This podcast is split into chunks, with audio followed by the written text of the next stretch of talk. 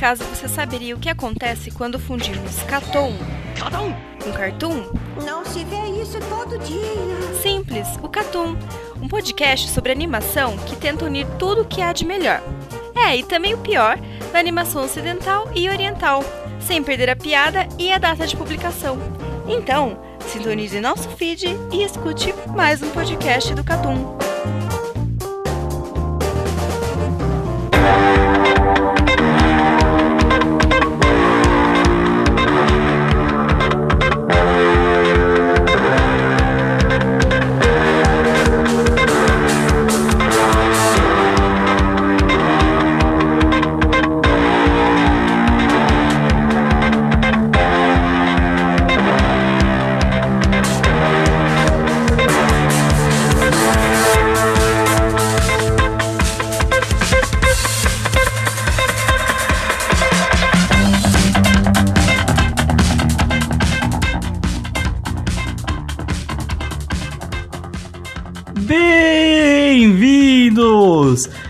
Mais um Catum Plus. Estamos aí voltando depois, de- depois dessa semana de gala, né? Semana de premiações, certo? Em que o Catum, o Catum anunciou, né? Os vencedores das categorias. Teve muita discussão, teve muito lobby, teve muita treta. Mas acabou, né? As premiações. Tivemos aí a voz do ouvinte e a nossa. Declamar. Valente, ano que vem é o nosso ano, cara. É o nosso É, ano. ano que vem. Ano que vem. Só quero Carlos, ver. você não está aqui, mas ano que vem é o nosso ano. Meu Deus. Vai virar uma treta de novo. Já tô esperando. É isso. Lucas, deixa, deixa eu perguntar uma coisa. É, quando é que você deixou de fazer o plus com a, com a voz meio grotesca? Cara, Cara, no momento que você deixou de fazer isso. Qual Então- que foi esse momento? então, teve um momento em que eu meio que fazia, às vezes sim, às vezes não. o Plus? Eu não sei exatamente quando foi Perdeu o a graça, né? Não, é porque Tem chegou isso- um momento que ele, ach... que ele notou que era só uma vergonha alheia que ele precisava Não, não, passar, né? se fosse só a vergonha ali, eu acharia tranquilo, entendeu? Até porque faço isso todo o podcast. Mas no o que tava ferrando é que eu fazia esse plus cultural e a voz fica zoada, tá ligado?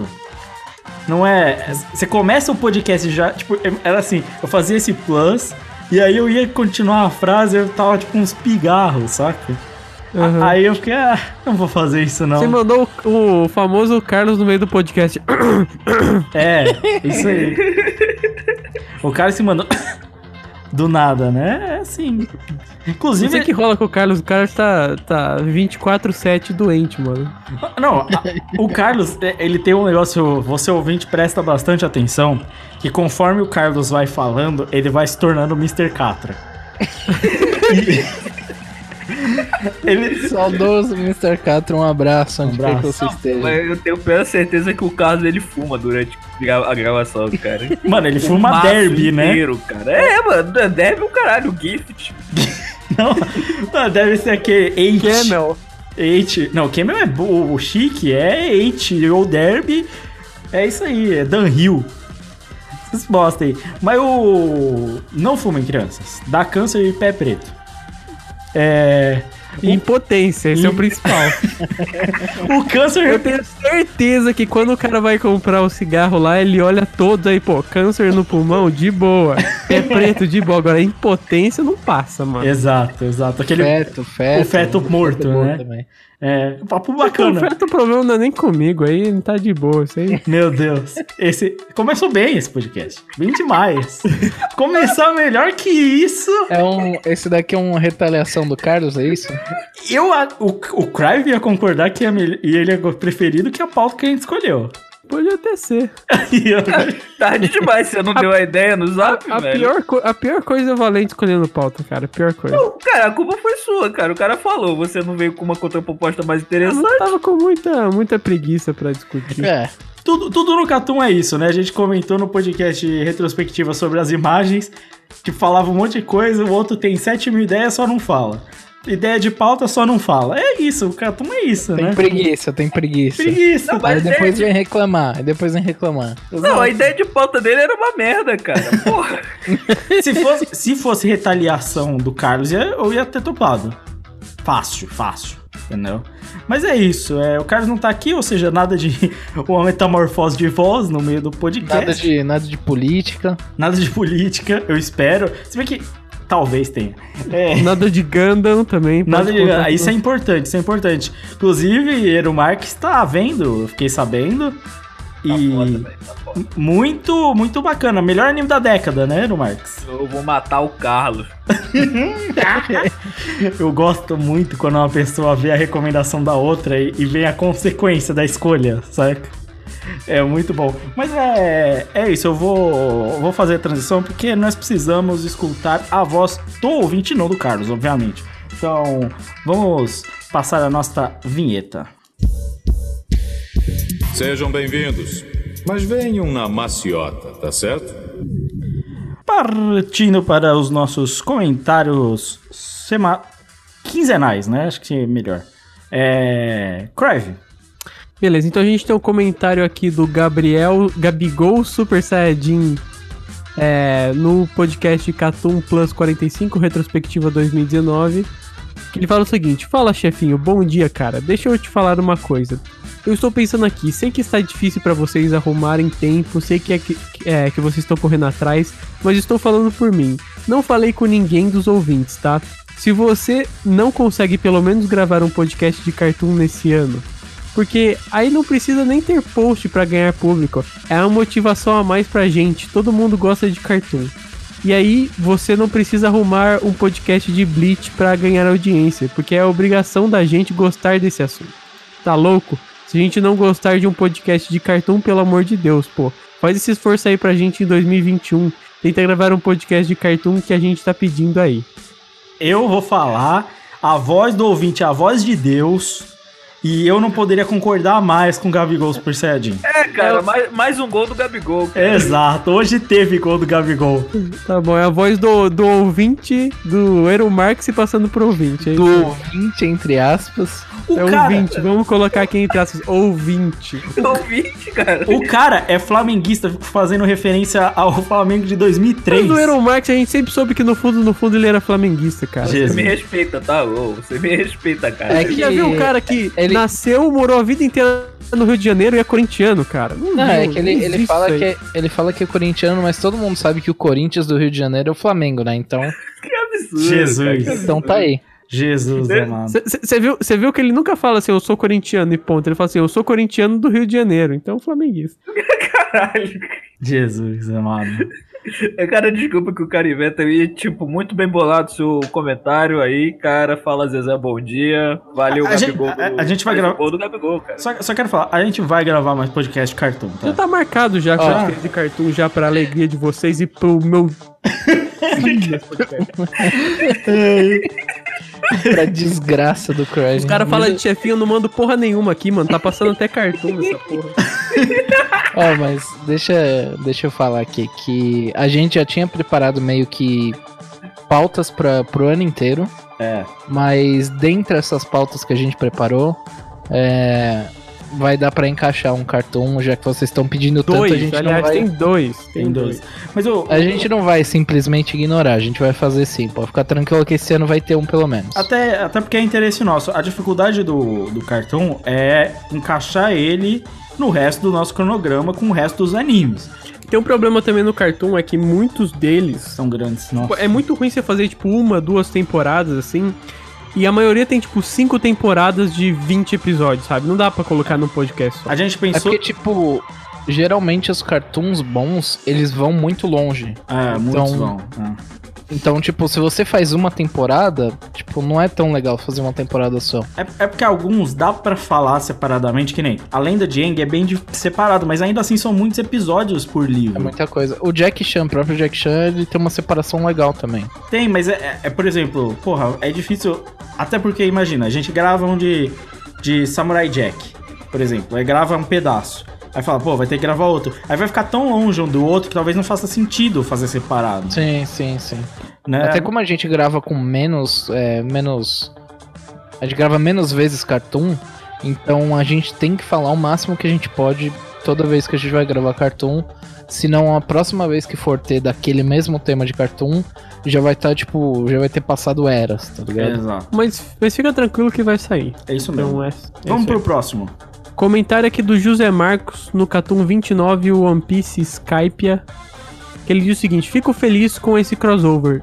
O OPEX foi um dos primeiros podcasts que eu ouvi. Ficou, ficou muito legal o programa. O que mais gosto no Skype é o que vocês falaram mesmo: aventura por aventura, descobrir a rotina das pessoas que vivem em outra realidade. É claro, a comédia desse arco é incrível. O Luffy jogando aquela fruta na cabeça do Sop me arrancou boas risadas na época. Beleza, mais um comentário do José Marcos. É isso aí. O Skype é isso. O Skype tem um universo melhor estabelecido do que todo Dororedoro. Só deixando. Aliás, a, a- a gente, eu tô bastante feliz assim com o resultado de One Piece Skype, porque, sério, tá dando bastante É? download, assim. É o primeiro podcast de One Piece que começa a dar certo desde o começo? É, esse tá dando certo desde o começo. É isso aí. Legal. Não gostei da capa, mas tudo bem. Da próxima eu melhoro. É, tem um outro comentário aqui do Gabigol, no mesmo podcast 45 Retrospectiva 2019, que ele diz o seguinte: Meu doce favorito de longe é prestígio. Pra mim, a junção de coco e chocolate fica perfeita, fica uma delícia. Sem caô. É, sobre essas paradas aí de esperar o prazo de validade, eu sempre espero o doce de leite do pote ficar um pouquinho fora. Porque ele começa a cristalizar e fica bom pra caralho. Caralho, essa, galera que espera Caralho, a os bagulho. galera tem as artimanhas É, dos doces. centenárias da, do doce aqui, velho. É, sei lá, isso não rola muito comigo. Eu, eu gosto de doce de leite, mas minha família é mineira, tradicional. Então eu gosto do doce de leite caseiro, entendeu? O, o é industri- caralho, hein? Só que, porra, é difícil de eu comer, porque demora. Só que como não tem nenhum aditivo, se você deixar muito tempo, estraga rápido, né? É, Então, é. Esse- Esses doces de leite caseirão aí é o quê? Duas semaninhas? Porra, nem isso às vezes. Depende, depende do calor que Du- tá. Duas semaninhas na geladeira, né? Tô falando. É, é, aí sim. Mas beleza, continua, Perv. É, eu conheci vocês pelo falecido MD através daquele saudoso episódio sobre Naruto, que inclusive tem um arquivo aqui até hoje, porque baixei na época e depois migrei por prorrogação. Saudades da caneta semanal. Porra, arte- arte do rolinho. Caramba, a arte do rolinho. Eu tenho ideias aí pro prorrogação, talvez elas aconteçam, tá? O que acontece é que você marca pra gravar 9 horas da manhã. Puta e que pariu! né? Você não esquece, caralho! Você é pior que a minha namorada, Jesus! Gente, quem sabe aí 2021 aí. Não, mas eu, eu tenho uma, eu tenho uma outra ideia. Talvez funcione, não sei. Testes. Ah, se não for, não vou envolver no podcast 9 da manhã, eu concordo, cara. Exato, exato. Não, eu tenho uma ideia que talvez. Depois do final do podcast a gente conversa aqui entre a gente. Mas é isso. Esse podcast de Naruto, ele. O MD tem dois podcasts de Naruto. Tem. Tem, tem. uns- uma review horrível de Naruto, um dos piores podcasts. Se o for. primeiro podcast que eu editei na minha vida. É, esse daí. E, inclusive Exato. deve ser o que ele tem, que é o horrível. É, provavelmente, porque se tem não ia ser o bom, né? E aí tem o a importância de Naruto, que já é um cast legal, que eu editei. No final do MD, no final, quando tava morrendo, tá melhorzinho. É, acho que esse é a importância de Naruto se bobear até eu participei, velho. É, não lembro. Participou eu, Tomás, Piana, né? Piana. Acho que você participou também, Valente. Rapaz. Eu, eu não lembro, mas eu lembro muito bem de, de- dessa, desse. De ter esse cast quando eu tava lá, sabe? É aquele que é a televisãozinha, né? A Isso, imagem, televisãozinha. é, É, o, é. é o nascimento do ponto RM, RMVB, cara. Exato, é a primeira imagem elaborada de podcast que eu fiz. Você vê. Se for esse, aí é maneiríssimo, porque ele começou num podcast legal. Mas se não, né? Começou no pior aí, mas ele seria Tem um ritmo Gutinho também, deve ter Gutinho. Tem, tem, ele tá nesse podcast, certeza. É, e é Tá. incrível ele não tá lá ofendendo a morte da avó de alguém. Mas é isso, continua. Sobre o podcast que mais gostei, vou pontuar três aqui que eu acho sensacionais. O recente de Skype foi simplesmente perfeito, já que eu arco o meu favorito de todos os animes, é, sem neurose, vocês conseguiram juntar a dose perfeita de nostalgia que ele passa com uma análise muito maneira, com direito a uma comparação do Crive com o Júlio Verne, que eu achei maravilhosa. Você viu que ele tenta me. É, ele tá, tá, tá tentando te Ele comprar, tá- né? É, Tá, tá, me comprando tentando me você. comprar e tá conseguindo, aliás, viu? Ele falou que Parabéns, a- parabéns aí, Eru. Parabéns. o podcast sobre o irmão de Jorel foi, foi sensacional. Inclusive, cheguei a mostrar para um dos amigos animadores lá da Cop Studio que está produzindo a nova temporada que vai sair ainda. Analisando o top 5 do Crive, Hilário na moral, que é o Retaliação, né? É, esse foi muito Sobre bom. os animes da temporada, eu vou ficar acompanhando só do joalheiro lá. O E o Asa, é, vou dar mais uma chance pra Dororedoro. Puta bagulho feio, puta que pariu. Do resto, tô com preguiça. Me sinto vendo Flamengo versus Bangu em Moça Bonita com o Lucas Mugni de 10. Fico questionando a razão de destruir a minha vida assim. Aí o Lucas Bowie foi o terror do flamenguista, né, cara? Na moral. Que o pariu, velho. Ah, mano, é isso. Ah, cara, se bem que eu sou torcedor de São Paulo, tem que aguentar o Elinho contusão. Tem que aguentar. aguentar esses. A- a- Ale- Alexander Duck. Alexander the Duck, famoso, não consegue acertar o gol, né? Nem se o gol tiver 15 metros. É isso aí, o Daniel Alves. Mas eu vou continuar aqui, ó. Tem um comentário também do José Marcos. Ele diz: Esqueci de falar, mas minha capa preferida é de Promise Neverland. Pode ser loucura, mas sou fã de biscoito. Nenhum especial. Gosto de wafer, traquinas, cookie. Sempre que preciso tirar sangue, fico feliz porque a clínica tem um biscoito integral caseiro foda. Eu tenho um ritual de ir nas lojas americanas, encher uma sacola de biscoito e ir andando pra casa comendo. Eu sou mineiro, eu falo biscoito mesmo, bolacha é o caralho. Meu time já caiu pra série B, me deixa falar biscoito em paz. E pode cair pra Série C, vocês viram isso, né? E não vai voltar em 2021 pra Série B. Não vai. Não, se, ele- se ele cair pra Série C, ia ser maravilhoso, né? Que ia tentar meter o. ia ter que meter o Fluminense depois, né? Ia meter o tapetão. É. Mas Bom. que- tem, tem que se fuder, desculpa. O Cruzeiro tem que se fuder. Desculpa aí, José Marcos. Vou pro comentário do Guilhermoso Alfredão. Muito bom o nome. Uma vez comi pudim e tive infecção intestinal. Grande dia. Meu doce favorito é o clássico chocolate. Agora uma pergunta séria. É, uma pergunta séria. Tem Oda e o menino Ney, que pode nos trazer o Extra. Em uma casa pegando fogo, vocês salvam quem? A minha capa, que achei muito braba, foi a dos animes superestimados. É claro, todas de One Piece também. Mano, Oda.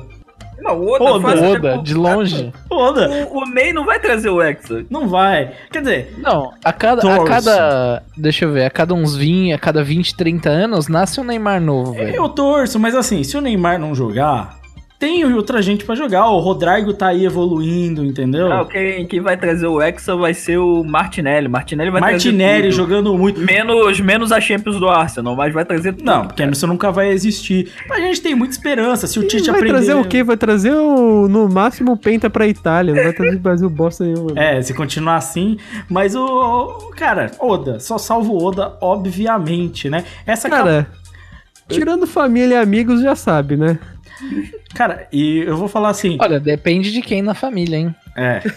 E eu vou falar que a sequência de comentários agora é de que, tipo assim, de duas capas, por provavelmente seja de animes superestimados, que eu não dava nada, que eu achei que eu fiz na correria, que as pessoas gostam, não sei por quê. Mas tudo bem. Ó, é, tem um comentário do Roberto Silva que ele diz o seguinte: O meu programa favorito foi One Piece Alabasta. É, a imagem foi madoca, com certeza, ficou linda mesmo. Realmente vocês só estão melhorando mais e mais. Atualmente acompanho vários podcasts, mas o Catum é o único que dou o trabalho de comentário, então parabéns. Cara, Fazendo programas divertidos de se ouvir. Pô, a gente fica muito feliz com esse E ele comenta bastante. É, é, deixando um, um salve aí pro Roberto Silva, que ele deixou uns 8 ou 10 comentários, todos quanto. eles muito compridos. Infelizmente a gente não tem tempo de ler todos aqui, mas a gente respondeu a maioria deles no, no próprio post. É. Então, se você quiser, vai lá dar uma olhada, Roberto. A gente tenta, mas a gente pelo menos lê. Ele comenta vários comentários, sempre completos. Não são muito grandes, às vezes não dá tempo de ler. Mas a gente, porra, a gente agradece. Agradece demais. Mais dois comentários pra fechar aqui. A gente tem do Daniel Ferreira Guimarães. Nossa, topíssimo. Apesar do alerta, resolvi ler Tenko Shimpan. É, quero o meu tempo de volta. Esse aí é o do, do- dos caras com as máscaras? Isso mesmo. Ah, eu, eu joguei a bait e Ó. alguém pegou. A, a gente avisou, né? Eu avisei. Ah, Eu, eu, eu li na consciência de que era ruim, continuei, achei uma bosta e indiquei e falei assim: eu pensei muito. Alguém vai ler. Alguém vai ler isso aí. Desculpa, Daniel, mas foi você. Eu sei, é horrível. E tem o último comentário do Marcelo que ele diz o seguinte: Topíssimo, vocês são ótimos. O meu doce preferido é a torta alemã, o pavê gourmetizado. Verdade, é o pavê gourmetizado. Mas pera aí, torta alemã é qual? Porque eu só consigo me lembrar da torta holandesa. Um Imagina um pavê gourmet. Tá a explicação, não é? É um, é um pavê que é uma É torta. por, causa, é por É. causa que a torta holandesa é meio que um pavê gourmetizado também. É. A torta alemã. A diferença- eu, vou, eu vou- a eu vou diferença falar que a torta, holan- a torta alemã é muito parecida com a torta holandesa. É. Muito parecida. É que A a torta... diferença da, da, da torta holandesa pro pavê é que usa bolacha champanhe em vez de bolacha Maria. Então, mas a, torta alemã também usa as bolachas, né? Nas Mas pode ser camadas. calypso também. É, então. Mas é complicado. E aí tem a coberturinha de chocolate na torta alemã, né? É boa, é boa. O ganachezinho e tal, É, não é tão doce, maneiro. recomendo. É, só que esse é outro que é bom, mas enjoativo, né? Você come um pedaço, é uma Ó, bomba. mas mas o, o, o creme que vem dentro da torta, torta holandesa é sensacional. Não, é, é muito bom. Um, um bagulho que eu acho também muito enjoativo, eu gosto muito, é mousse de limão. É, Não Gosto. enjoativo, não. Pô, mas o mousse de limão é um bagulho que é muito fácil de fazer. É muito fácil de fazer, só que quem faz bem mesmo, putz. E, e assim, é que eu tenho um problema de, de garganta e tal, e às vezes a coisa é muito doce, eu não consigo comer muito. Então essas coisas enjoativas, às vezes eu gosto muito, não fiquei gordo à toa, mas eu não consigo comer muito, saca? O que é zoado. Mas tudo bem, é isso. É Mas, mas aí, eu vou, vou lançar a pergunta aí pro próximo. Qual que é a bebida é, não alcoólica que vocês Ah. go- mais gostam de tomar? O meu famoso suco de laranja Não, mas natural. Não, não, não, Conta- não. Você... Não, não, não, calma, Não, vamos, calma. vamos entrar aqui num consenso. Vamos lá. Conta refrigerante, conta Conta suco, tudo, conta tudo, só não conta pode ser alcoólico. Ah, eu água tô muito puto com o Crave gaseificada. agora. O cara veio com essa, mano. E o suco de cranberry já largou? Não, Já larguei. é. Ah, suco de comer é gostoso, mas não, não ganha de uma laranja Eu- eu acho que integral. Acho que dá pra gente fazer aqui qual o suco que você mais gosta e outro dia a gente faz o qual refrigerante que você mais gosta. Beleza, pode ser. Qual que é o suco que a, que a galera mais limão. gosta? Beleza, qual o suco então? Limão, limão. Cara, eu vou na laranja, laranja. Laranja, lá ninguém vence laranja. Cranberry é gostoso, eu- realmente. Eu gosto, eu gosto muito de suco de laranja também. Eu- eu vou- fico- E eu fico triste que é caro pra caralho. Então, eu vou te falar, é que às vezes, dependendo do lugar, o suco de laranja é o mais barato. Mas- Então, mas o mais barato é tipo uma garrafa de 600ml custa 10 O conto. mais barato é o Tang, né? Todo mundo É, não é nem exato. Tang, é o Camp. Ah, mas aí o Tang é aquele bagulho que você toma, o câncer na garganta já Não, vem de Eu gosto, eu, rapel, eu assim, gosto já. de Tang, vou ser sincero. Não, não é ruim não, cara. Mano, eu sempre tomo tangue aí de vez de- em quando. depois mas- do fute. eu, eu já tomei tanto Nossa. dessa merda que eu já enjoei já. Mano, você- Mano, quando você toma geladinho é bom. E depende bastante do sabor. Normalmente de limão é bem gostoso. o lance é que você precisa sim. compensar com muito gelo. Muito Exato, gelo. exato. É, esse que é o lance. Porque depois do, daquele encontrão, eu não sei como vocês chamam, quando você vai fazer um fute valendo grana. Depois daquele encontrão, você marca assim, beleza, vamos comprar um suco, que geralmente não dá, dá 15 conto, né? Que né, vale dinheiro, 15 conto. E aí você pega aquele saco que não é nem tangue nem camp, é tipo assim, suco do bom. Sabe qual é? O saco mais podre que você pode dar 5 litros. Entendeu? E aí você põe gelo pra cacete.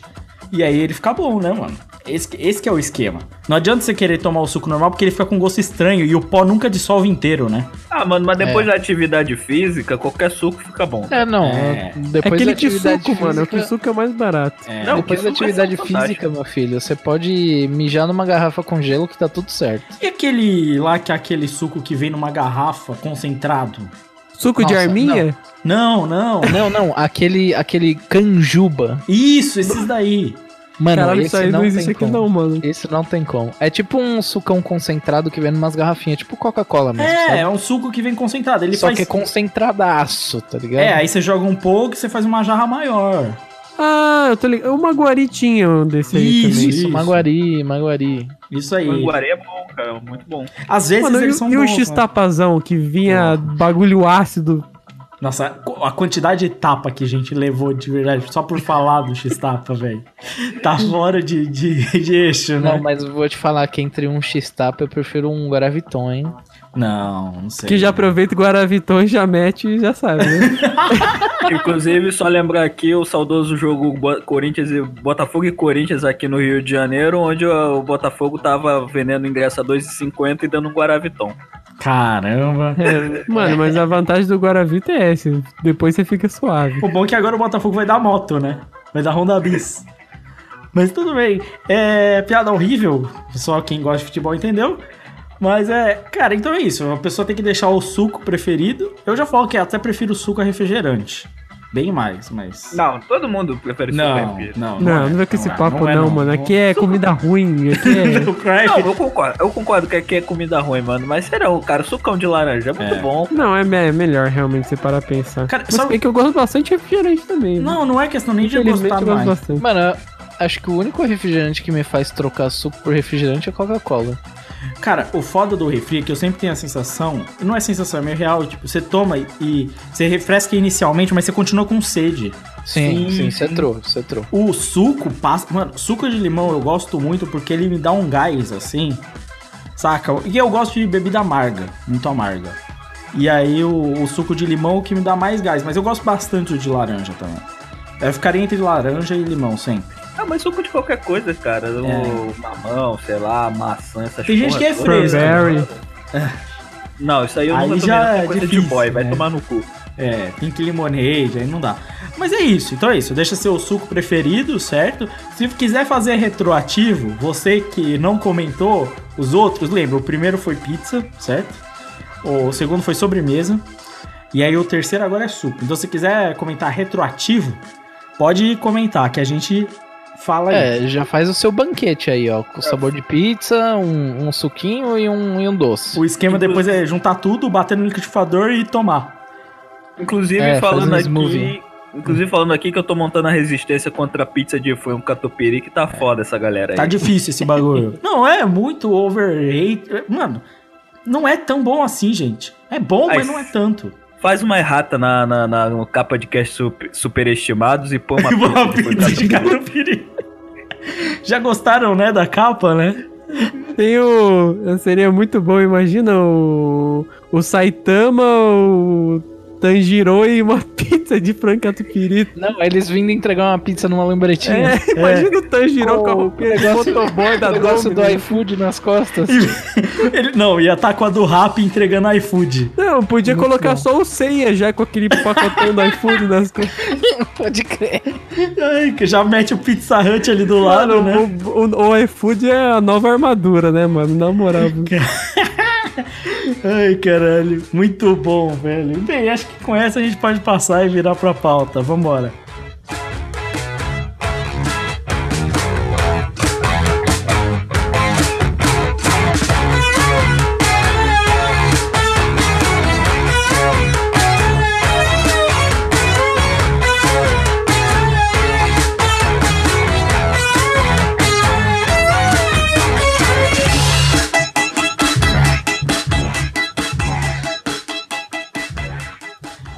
Isso. Ouvindo música pra academia, a gente vai passar pra nossa pauta principal, certo? Lançou aí, lançou meio do nada, não teve nem aviso, né? Um one shot Death Note. E a gente resolveu fazer uma mini resenha. Mini resenha? Não sei. A gente vai só falar, É. né? Então, A galera já, já tava meio assim, não, vai, um dia aí a gente vai lançar um shot, Death Note, estamos desenhando aqui, do nada, brum, toma aí. Eles lançaram. É, o Beyoncé chama. Mandou o Beyoncé, né? Acho que é tipo isso. Meteu-lhe o Beyoncé. É, cara, vamos começar a falar de- desse bagulho assim. Precisava, vamos começar a pau. Precisava, honestamente. Olha, precisar, Não. precisar, hein? talvez não, mas eu vou te falar que foi uma grata surpresa pra Foi mim. legal, foi legal. Eu, eu acabei de ler e achei legal, cara, porque. Primeira coisa assim, ele tá dentro da lore de Death Note, sabe? Tem personagens sim. que, que reaparecem, tipo, muitos anos depois. E, cara, querendo ou não, tipo, eu sinto uma nostalgia, assim, sabe? Eu não É. sei se vocês sentiram isso, Uhum. mas, tipo, ver aqueles personagens de volta, sabe? Ver, tipo, que. Sabe, não é como. Não é igual, por exemplo, a outras coisas que a gente viu de Death Note. É tipo aqueles novel com o L, é filme do L. né? Cara, não tem nada a ver com a história de Death Note, com a lore de Death Note, sabe? Isso aqui tem mostra como foi o mundo Pós-Kira. depois do Kira, sabe? É, é bem interessante, assim, sabe? Várias perguntas que a gente ficou na cabeça depois que Death Note acabou foi meio que respondidas, assim, de uma forma legal, cara. Foi bacana. Eu acho que ele foi mais em um tom de homenagem, né? De relembrar. É o, é o fanservice, mas aquele fanservice, tipo assim, o fã merece um agradinho, sacou? É? E aí ele mandou. Tanto que o começo já começa na cena clássica do rewind das memórias de Death Note, né? Tipo, é a cena clássica de Death Note é a cena. É, um- tem, aquela- tem a cena no Death Note que é quando o Kira recebe as memórias dentro do helicóptero, né? Tem duas coisas, né? Uma que é o começo igual de Death Note mesmo, que é o, o Hiruko tá com preguiça e vai fazer fanfarra no mundo, né? É tipo isso. Ele tá de. Vai de- causar desgraça. É, mas É, ah, o começo é igualzinho o começo do mangá, assim. É, é igual, igual. E aí Mas tem uma, uma coisa que é notável, eu sei que, por exemplo, Death Note é mais ou menos 2005, 2006. É. O que que tava na moda adolescente musical na época? Porra. Emo, né? É, é Simple Plan. Simple Plan. Aí você pega o cabelinho do, do, do Light, porra, Nossa. emo total. Emo total. Agora, o que que tá na moda agora? K-pop. K-pop. o cara é K-pop. Então Ah, você eu- mete mano, um foi- K-popeiro de protagonista. Foi isso mesmo. Eu olhei pro cara e falei, caralho, mano, tem um BTS aí no bagulho. Ou ele é igualzinho uns BTS mesmo, né? É igualzinho, né, mano? Não, até aí beleza. Ele tá representando o mundo atual e ele tem essa vibe bem realista. Tanto que assim, o começo é. O moleque recebe o bagulho e já manda, quando ele tá conversando sobre o que fazer, fala: Mano, tudo que o Kira fez não ia dar pra fazer hoje. Sim, É, sim. já não- meio que não dava naquela época, mas tudo bem, isso é outra história, né? É, não, mas naquela época era tipo um golpe surpresa, tá É, ligado? aquela época valia, assim. Eu não nem reclamo tanto do- da- dessas coisas, tipo assim, ah, mas não daria certo. Eu me reclamo mais das atitudes que são incoerentes dos personagens. Mas, Entendeu? mas tipo assim, é, eu acho que o que eu mais gostei, assim, nesse comecinho foi ele meio que perguntar do Kira, o Ryuk responder, e é aquela coisa, sabe? O Kira, ele, ele tem aula de história e de ética sobre o Kira, sabe? É. E Não, o Kira, no o- final de contas, ele não foi visto como uma pessoa, tipo, sabe, benfeitora pro mundo, sabe? É, ele Não, vira- é o. Tem aula de ética por causa dele. Mudaram o currículo do escolar, velho. É. Então, ele virou exatamente mais um desses grandes nomes aí infames do nosso mundo que acabaram se tornando, né?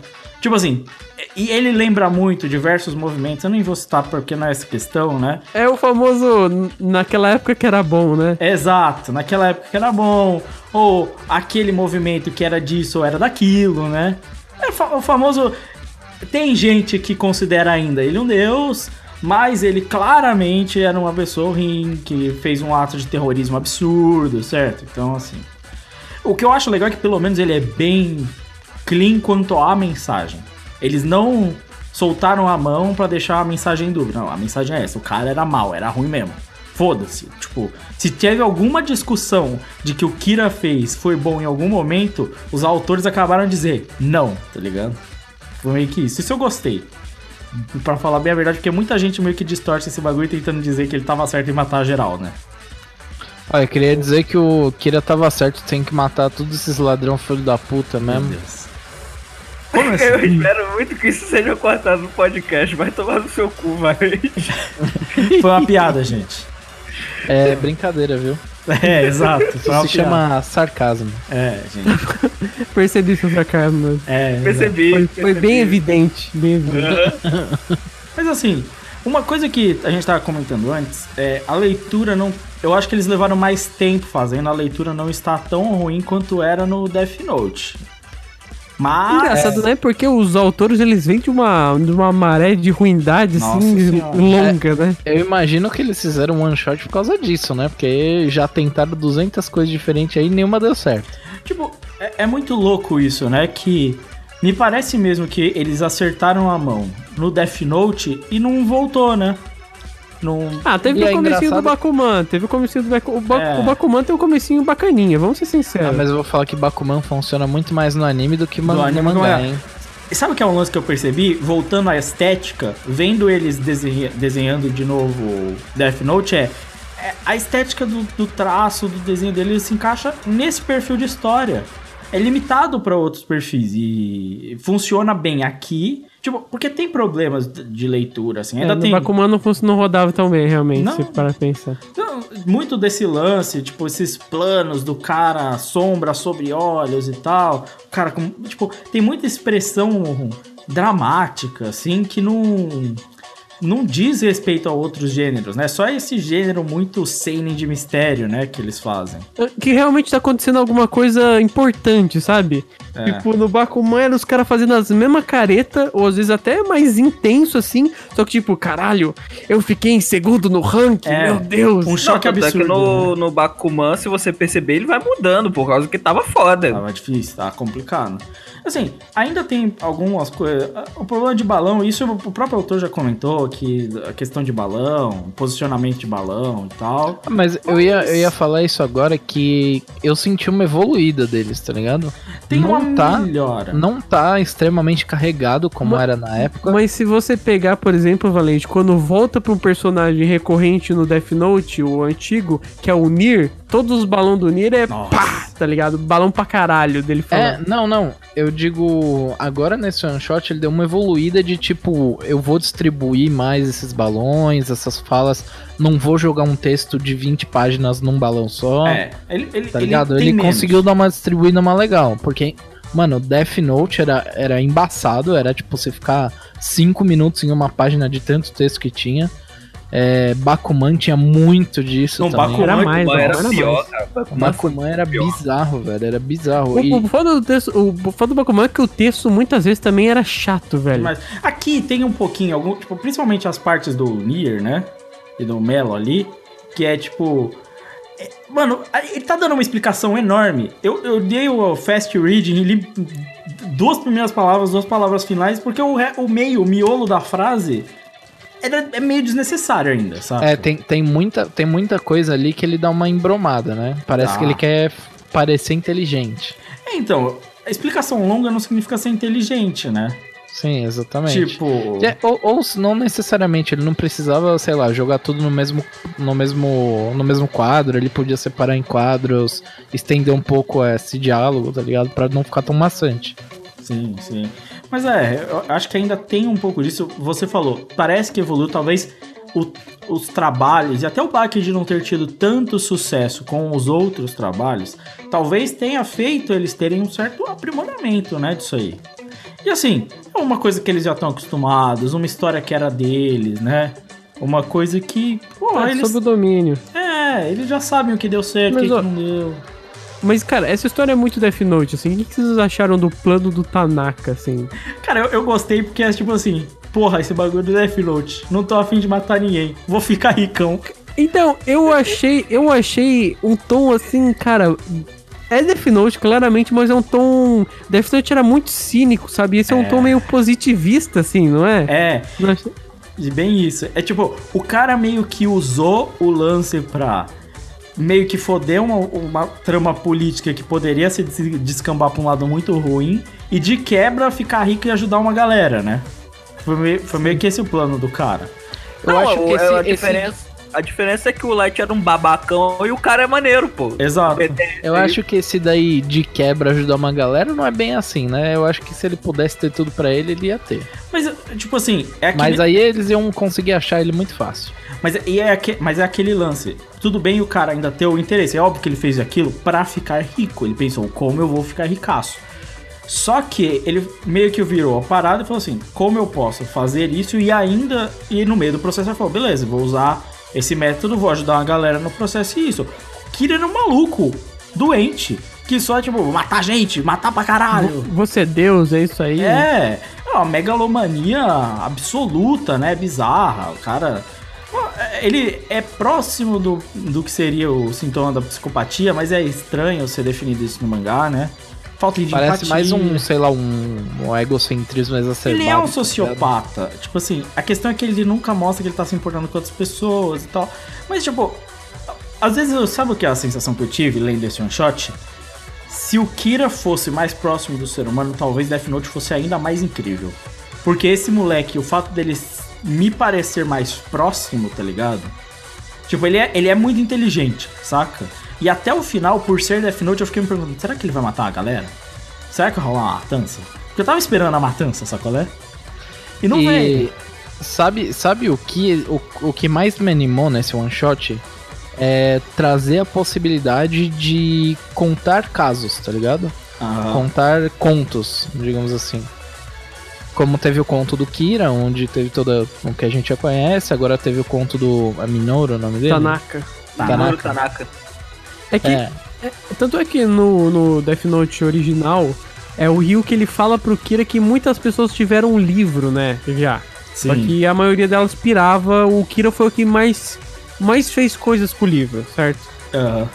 Ah, com o caderno, na verdade. Mas eu, eu realmente acho que tem essa possibilidade, que é uma possibilidade muito legal. Porque, querendo ou não, o plano de fundo, a ideia, o conceito base do Death Note é muito interessante. Agora, uma outra coisa que eu queria falar é que, cara, é. Eu gostei porque ele tem duas coisas que eu acho bacana. Ele traz Death Note pro, pro mundo atual.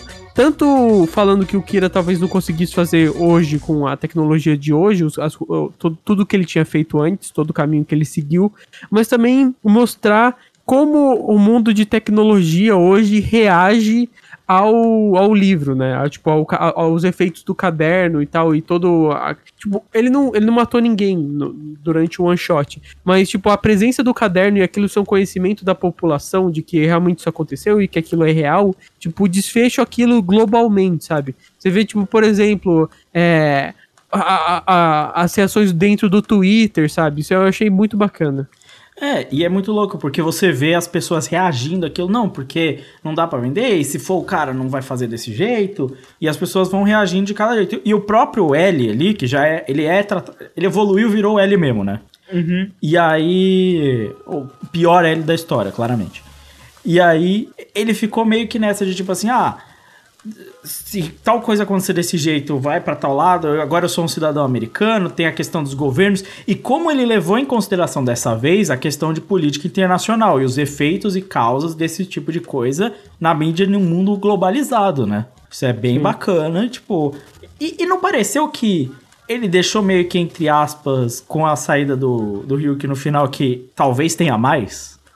Cara, talvez. Não, eu, sim, eu consigo. Sim eu consigo imaginar um, um, cenário próximo, porque esse, esse, essa nova regra adicionada no Death Note, eu, eu, imagino que ela não tá lá à toa, tá ligado?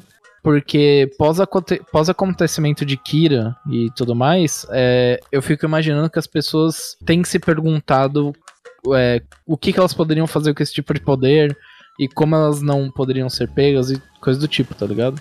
E e eu consigo imaginar, por exemplo, o Ryuk entregando o caderno para um, um, cara que, sei lá, aplica em ações e ele compra ações de uma empresa. Mas isso tem, isso tem no arco do Yotsuba, né, no Death Note original. Não, o, é o, é o, o cara que, que era falso, né? É o cara que matava executivos lá. É, eu consigo imaginar ele fazendo algo desse tipo. Ou sei lá, subindo empresa, tipo, matando os superiores da empresa para ele poder subir de cargo, coisa do tipo, sabe? Sim, não, eu, eu, eu a última página, a última página deixa bem, tipo, bem aberto, porque, ah, se der na telha dá pra rolar mais, pá. Eu acho que parece que existe uma possibilidade alta. Agora, eu não gostei de ele simplesmente deixar no vácuo o bagulho de tipo assim, ah, eu tenho que voltar porque o deus do mundo dos Shinigamis tá mandando voltar. Aí o mensageiro faz uma piada, sei lá, sou só um mensageiro, pão no seu cu. E beleza. Mas foda-se, né? Ficou por isso, né? Não, mas o, o, ele voltou pro mundo do Shinigami pra adicionar essa nova regra. É, então, mas tipo, por que adicionar essa regra? Além disso, sacolé? Tipo, me parece que. Porque aí dá a intenção de que, tipo assim, o cara tá vendo o que os Shinigami estão fazendo no mundo, certo? Então esse comando tá consciente disso. É o Ryuk que faz merda, na verdade, né? É que o Ryuk é, é, é o Ryuk que fica fazendo né? merda. O, o, a outra, tipo, até agora que apareceu de Shinigami pra descer, descer o caderno, ou tipo, foi uma parada que foi a que deixou o caderno com a, com a, com a Misa por questão de, porra, o cara te curtia, vou deixar aí contigo, beleza. A Remo. A Remo, é, só isso. Pra fazer merda mesmo, só o Ryuk mesmo. Ele que curte tocar putaria, né? Exato, e o Rei Shinigami não vê problema dele tocar putaria. O Rei Shinigami vê problema de o cara vender Death Note, vai. E tem, tem que ter. Ele... Traficante de Death Note. Exato, tem. Assim, você pode fazer a merda que, que você quiser, mano, mas tem limite na putaria. É. Uma, uma coisa que eu achei é que. Tá assim, falando, você tá falando, desculpa aí, mas você tá falando que o, o Rei Shinigami tá regularizando a compra e venda de, de, de Death Note. Death Note. Exato, é, o, é Estado, o maldito Estado regularizando essa porra. Vai tomar no cu. Caramba, né? Mano, eles meteram. Eu achei engraçado, eles meteram o Trump lá, né? E tipo. Não só o Trump, mas eles meteram o cara da. da o ursinho Poo lá da China também. É. O Xi Jinping. Tem que tomar cuidado de falar isso aí, viu? Tem que tomar Exato. E também o primeiro. Primeiro-ministro do Japão. É, o primeiro-ministro do Japão também é qualquer um, né? Isso aí não. E Vamos respeitar o Shinzo Abe, cara. Mas assim, foi legal o L virar e falar assim, porra, eu perdi, entendeu? O Trump tomou no cu de qualquer jeito, que também foi maneiro. Não, cara, ele não tomou no cu. O que, o que ele queria era fazer aquilo mesmo, cara. Ah, vou, vou me sair como bonzão. Mas é legal porque ele pelo menos manteve a consistência assim. Você pegou no Death Note, tá morto, né? Já era. Não, não importa o que aconteça. Mas ficou meio que implícito. Implícito já era, já existia isso. Mas o mundo dos Shinigami se alimenta das mortes com os Death Notes também, né? Não, ele fala, é um dos primeiros, um dos primeiros textos do, do primeiro anime fala sobre isso, né? É, que eles tiram expectativa de vida, tanto é que tem aquela regra do olho, né? Isso. não, ô, eu sempre achei essa é, regra do olho roubadíssima. Ah, é, claro. E vou te falar que se o Kira tivesse esse olho desde o começo, mano, ele não Mas- tinha sido pego mas- nunca. Faz total sentido com a personalidade dele não fazer essa regra. Do Não, jeito eu que tô, ele era eu tô ligado, eu tô ligado, mas imagina um cenário onde, onde ele pega o olho. Ele nunca ia ser pego, ele nunca. Nunca, é. Sim. Mas, mas tinha vários jeitos dele nunca ser pego, né? É que te- tem esse lance. O que nem, nem acho que é o maior problema, nem nada. Death Note ainda é uma obra bem, bem maneira. E assim, foi legal revisitar Death Note.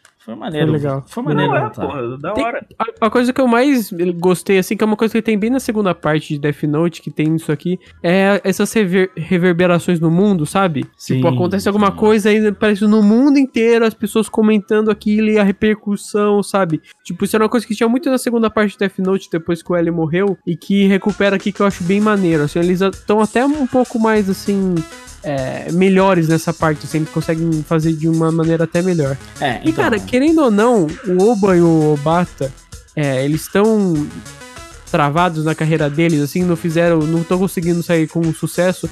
Mas como você falou, Lucas, eles têm um certo domínio dessa história, sabe? É. Da estética, do que que eles vão fazer. Então eu acho que, querendo ou não, assim, é, esse one shot, tudo bem, o one shot não é uma história serializada e tal, mas é um respiro na carreira deles, que tipo, ah, ainda dá pra sair alguma coisa, sabe? É, e o bagulho pegou trending topics, né? Foi bem forte.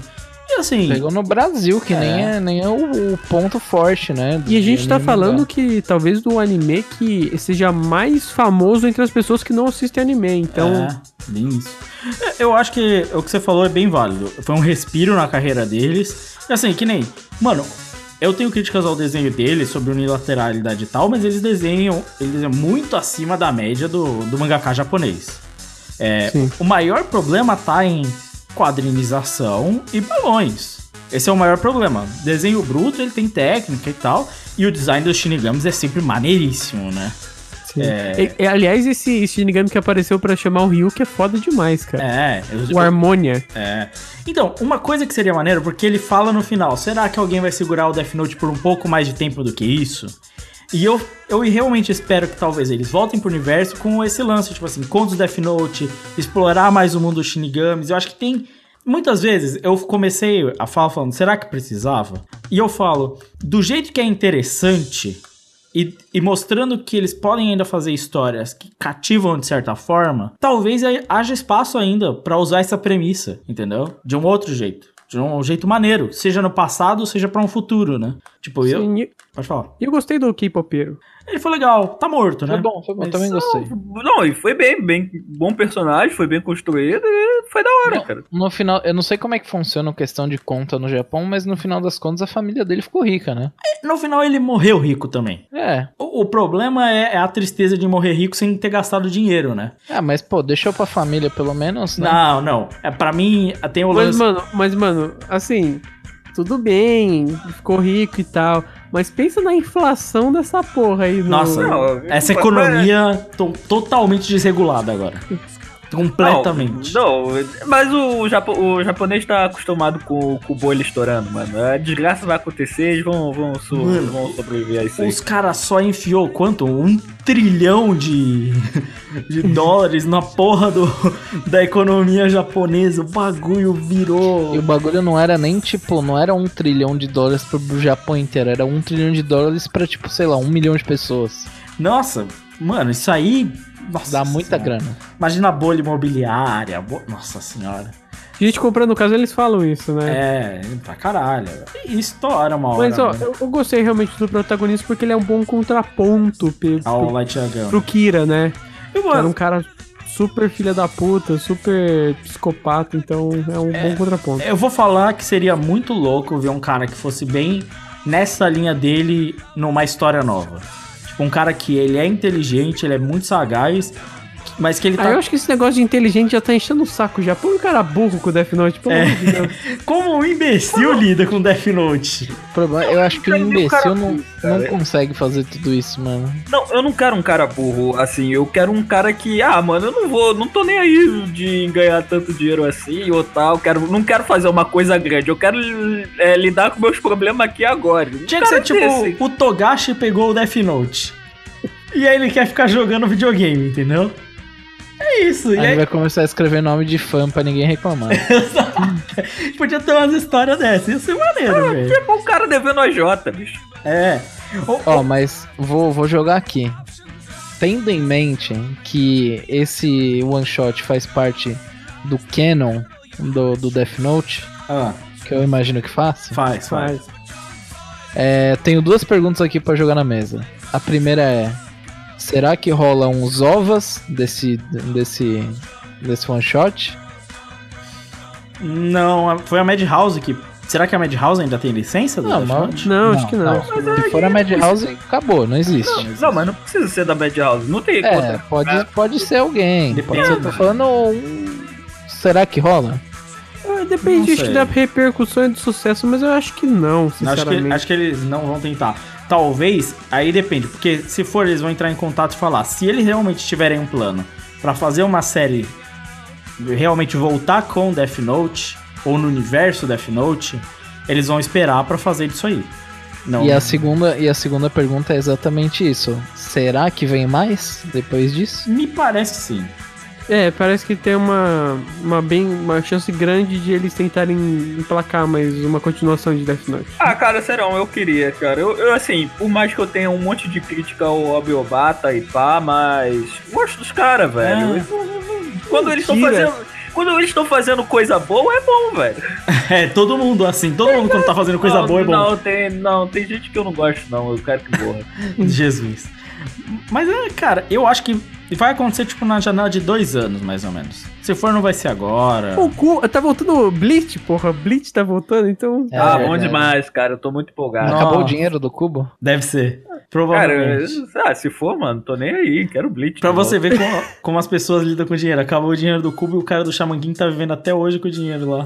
Tranquilo, Ferrari os caralho. É que o cara do Shaman King nunca emplacou um sucesso tão grande quanto o Bleach, né? Então tem que. Tem. É questionável isso aí. Tô zoando. Mas tudo bem. É, vambora. Eu acho que já deu, né? A conversa. Legal. Foi, foi bom, foi uma experiência bacana. Valeu a pena ter lido. Valeu a pena. O Crave xingou pra caramba antes, mas agora tá todo fininho, né? Tudo bem. Não, não, mas é porque eu não gosto de ler as coisas em cima da hora, assim. Mas é. Tudo bem. Eu avisei antes, podia não ter lido em cima da hora. É, mas assistir 20 episódios do anime antes de gravar tá tranquilo. Também não, também não. Também... eu também reclamo. Mas aí você sabe de quem é a Assim, culpa. Eu, esse ano eu vou. Agora que tá. Tá dois casts por. Dois, dois classics por mês. Eu vou reclamar de tudo, menos quando for One Piece. Então é basicamente isso. Vocês É. esperem. Eu, eu espero o Crave reclamar de tudo em todo momento. Mas, bem, é isso. Eu acho que a gente pode virar. A gente tem muito anime pra comentar, anime que nem falou e. Bem, vamos pra temporada. Valeu aí, Death Note voltando. Espero que volte e seja legal. Vamos passar.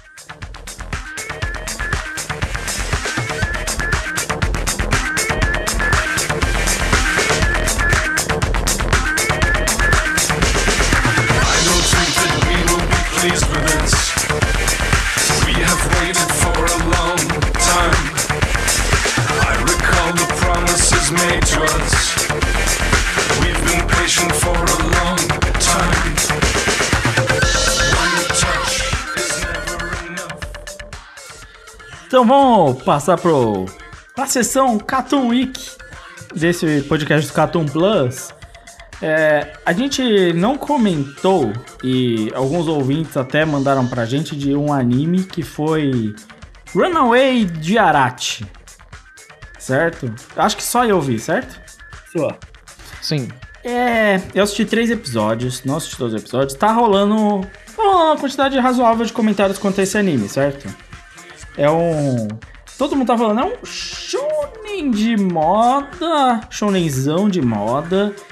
Mas assim, como é que eu posso explicar? É ruim. Desculpa aí os ouvintes e tal. Eu vou explicar a premissa brevemente até para os meus companheiros de bancada. Mas foi o, foi o seguinte: o, o cara virou e falou assim: Ah, eu sou essa menina, ela é filha de um cara que é tipo dono, tipo, de uma Vogue da vida, sabe qual é? Já começou assim, a, a Mega Playboy Master. Ela é filha do dono da Vogue, sabe qual é? E ela quer ser uma supermodelo. Só que ela é baixinha. Esse é o drama do, do anime. Ela é o Hinata Shoyo da moda. Entendeu? Pariu, né? É, é muito, muito bom. É, e aí ela vira e fala assim: Ah, é porque eu sou baixinha, eu não vou ser modelo. E assim, é, se você der um Google agora, você vai descobrir várias modelos que são baixas. Foda-se, certo? Eu- eu- mano, eu pesquisei dois segundos de Google. M- Modelo, height, sei lá o quê. A mina que substituiu a Naomi Campbell tinha 1,65m. Eu tô impressionado com a sua de- dedicação. Cara, aqui, assim, não é que eu Não, mas sei- não, não, mas peraí, peraí, peraí. Uma mulher baixa no Japão não tem 1,65. A mina tem 1,60 já, velho. Ela fala no anime que tem 1,60? Ela tem 14 anos e tem 1,58, um bagulho assim. Ah, então não é tão. Mano, e tipo, ela tem 14 anos, qual a dificuldade dela crescer 5 centímetros com 14 anos? Cara, são sete anos pra crescer. É, e mulher cresce depois dos 20 às vezes. Não, não, não. Cresce até os 16. Não, depende, mano. Depende, depende do ciclo A, da bio- pessoa. a biologia padrão até os Depe- 16, eu, eu lembro disso de cabeça da escola. Mas é variável, Crave. E tipo assim, Não, era eu- essa, eu não cara. Eu lembro- ouvi falar que era até os 21, cara. É, eu não, 21 lembro, é homem. Ah, tá. Eu não lembro se era Entendi. homem ou mulher que crescia mais depois do tempo. geralmente depois da, da menstruação, a menina começa a parar de crescer já. Geralmente é assim que funciona. Mas não é regra. Entendeu? Tem mulher que continua crescendo, não é, não é regra. Tipo assim, inclusive muitas que ficam muito baixas, ou elas sempre ficam baixas, ou elas têm um spike de crescimento. Depende. Mas, tipo assim, mesmo que não fosse o drama. Pô, ninguém, ninguém aqui é biólogo pra saber. Não, também, é. né? Mas mesmo Dá que não fosse o drama. Vamos parar pra pensar aqui. Quantos modelos? Tem vários tipos de modelo. Tem modelo fotográfica, modelo de. modelo de mão existe. Tipo, dá pra ser modelo de tudo quanto é jeito. Sacolé? Então ele impor, ele impõe um drama que eu olhei a primeira vez e eu falei, isso não é um drama. Até porque ela é filha do dono do bagulho, tá ligado? E aí, tipo, vi- É, ela pode trabalhar no mundo da moda e outra coisa, velho. Até coisa que vai, dar, vai, vai render mais coisa do, do que modelo, velho. Não, e assim, o foda é, ela vira e fala que é o sonho dela. Beleza, ela quer seguir o sonho de estar na passarela em Paris. Suave. De sonho idealizado, o anime tá cheio, certo? E aí, o pai dela fala que não, porque ela é baixinha. É tipo, é tudo é. Ai, você é baixa. Todo mundo fala, ela é linda, tem as proporções perfeitas, isso e aquilo. Mas ela é baixinha. O que é totalmente na contramão do minha pesquisa de Google, do segundo link que eu vi, em que o presidente da Vogue mesmo falava assim: eu não vou desperdiçar uma modelo completa por causa da altura. Beleza, ou seja, o cara que fez, quem fez o roteiro, não, não deu dois segundos de Google pra pesquisar a história que tá contando, tá ligado? Suave. Se quer fazer esse drama, faz, sacolé? Só que assim, ser honesto. Ela vira e fala que ela não consegue ser modelo, que é um puta drama. E aí ele fica fazendo uns cortes, tipo assim, corte preto e branco, cara rabiscada, copia com no Katati. E aí, tipo, oh meu Deus, drama. Só que é toda hora, tipo, tentando te forçar. Mais uma personagem bela, loira de anime padrão. Todos os personagens são completamente padrões. E aí não dá pra saber por que, que ela é diferente, mais bela que as outras, a não ser porque ela é a única loira que aparece na história, né? É, tipo, de todo o ambiente inicial. E aí ela A encontra. valor é diferente. É, exato. E, e aí ela encontra um moleque que é. Quando você tem gente de cabelo roxo, acho que não é tão diferente assim. Exato. Exato. E, e aí ela encontra logo em seguida um moleque que ele é pobre fudido, pra ser o completo oposto, sacolé? E as meninas, mano, o moleque entra e ela fala, nossa, ele é pobre, meu Deus, o menino pobre. E aí eu fiquei, meu Deus do céu, esse anime não vai ser preconceituoso assim, é, ele é. Vai, vai, claro que Vai, vai, vai ser preconceituoso Se botou, se botou que o moleque é pobre, com certeza vai vir uma desgraça, assim, extremamente preconceituosa. Não, e aí todo, todo lance é o plano de carreira que ele escolhe. A menina vai ser, eu não vou ser uma supermodel, eu vou ser uma hypermodel. Aí eu fiquei, tá, vou passar isso aí. E aí ela encontra o moleque, descobre que o moleque tá fazendo roupa, mas ele não vai ser. Ele, ele fala, não vou ser um estilista. Porque eu decidi que eu vou arrumar um emprego, porque eu sou pobre e eu tenho que ajudar minhas irmãs, e eu não vou fazer faculdade pra arrumar dinheiro pra elas. Eu falei. Legal, bacana. Mas eu vivo no Brasil, esse bagulho não me impacta em nada, tá ligado? É tipo, nossa, eu sou pobre e tenho que trabalhar pra ajudar a sustentar minha família. Eu e todos os meus amigos estudaram comigo. Show, sabe qual é? Eu, É difícil, é difícil se relacionar com o, drama, porque o drama não existe, sabe qual é? A menina é Eu filha. vou, Pode eu falar. vou te falar uma coisa, só te cortando aqui. Uhum. Que eu lembro porque que eu não dei uma foda pra ele, mesmo sabendo que a galera tava gostando. Fale. Porque, cara, se você tirar os cabelos que são extravagantes e diferentes só porque o pessoal é da moda, você olha o rosto dos personagens, o corpo, o biotipo deles, é tudo a mesma merda de Sim. todos os animes, velho. Não, e Ah, mas, aí, mas aí tem, tem animes que são assim e são legais. Por exemplo, o Richard Rasmussen, a gente vai falar, é assim É, também. então. é legal. um anime de moda, o Não é. Richard Rasmussen. mas fazendo uma. É, então. Mas fazendo uma comparação boa, porque eu vi três episódios, o Richard se preocupa muito em explicar tudo o bagulho das joias. Não, o Richard Rasmussen é irado. É acho irado. Ele explica completamente o lance das joias, da personalidade das pessoas, porque escolheu. O cara dá a explicação certinha da avaliação da joia, certo? Nesse aqui, ele chuta várias coisas, tipo design de moda. Mano, ela vira pro moleque e fala assim: Nossa, você não vai fazer faculdade. Eu não conheço nenhum designer de moda que não fez faculdade. Eu fiquei tipo assim. "Ah, a maioria do mercado não fez. É Tipo- tipo. É tipo Suits, né? É, é, mano. Que é o mano que nunca fez faculdade, Faculdade, de advocacia, mas ele é advogado. foda. É, não, e é tipo, não, porque ela. Sabe o que é foda? Todo o primeiro episódio o drama é: o moleque é um fudido. E a menina é uma mega playboy, mas foda-se, ela tá criando um problema porque ela quis. E aí o moleque vira e fala assim: ah, não vou conseguir, sei o quê. No final do episódio, o moleque faz uma roupa pra menina tirar uma foto lá, a foto fica viral, o pai dela aceita ela, no final ela vai ser modelo pra. Acabou, acabou o anime. Não, Acabou o é- anime. ela, ela vai ser modelo e o pai vira e fala: Nossa, você conseguiu, hein, garoto? Você quer trabalhar na minha empresa? Acabou Acabou o todos os anime, acabou Acabou o anime. Muito bom, Não, cara. só que aí, o início Eu do segundo. gostei desse episódio, viu? Achando muito bom. Na sua review eu gostei anime rápido. É, exato. Só que aí. Resolver os problemas Eu vou falar na moral. Seria só melhor se no, tipo, no episódio Não tivesse. 2 ela mandasse um áudio de WhatsApp pra amiga dela falando Foi porque eu mereci! Sim, eu mereci. Exato. Mano, o foda é que aí começa o segundo episódio e você pensou, mano. Tá, o moleque já é bom, então ok. Aí o cara vira, ah, vocês são do ensino médio? No- é óbvio, o amigo da filha dele ia estar em outra escola, né? Graduado, realmente. Aí, nossa, você tá no ensino médio, não posso te contratar. Aí eu fiquei, no Japão? no Japão? Mano, a quantidade de designer que trabalha antes dos 18 é tão grande, velho. Mas tão grande. Tipo, eu comecei. Mano, eu O comecei a cara trabalhar tem ética, caralho. No Japão!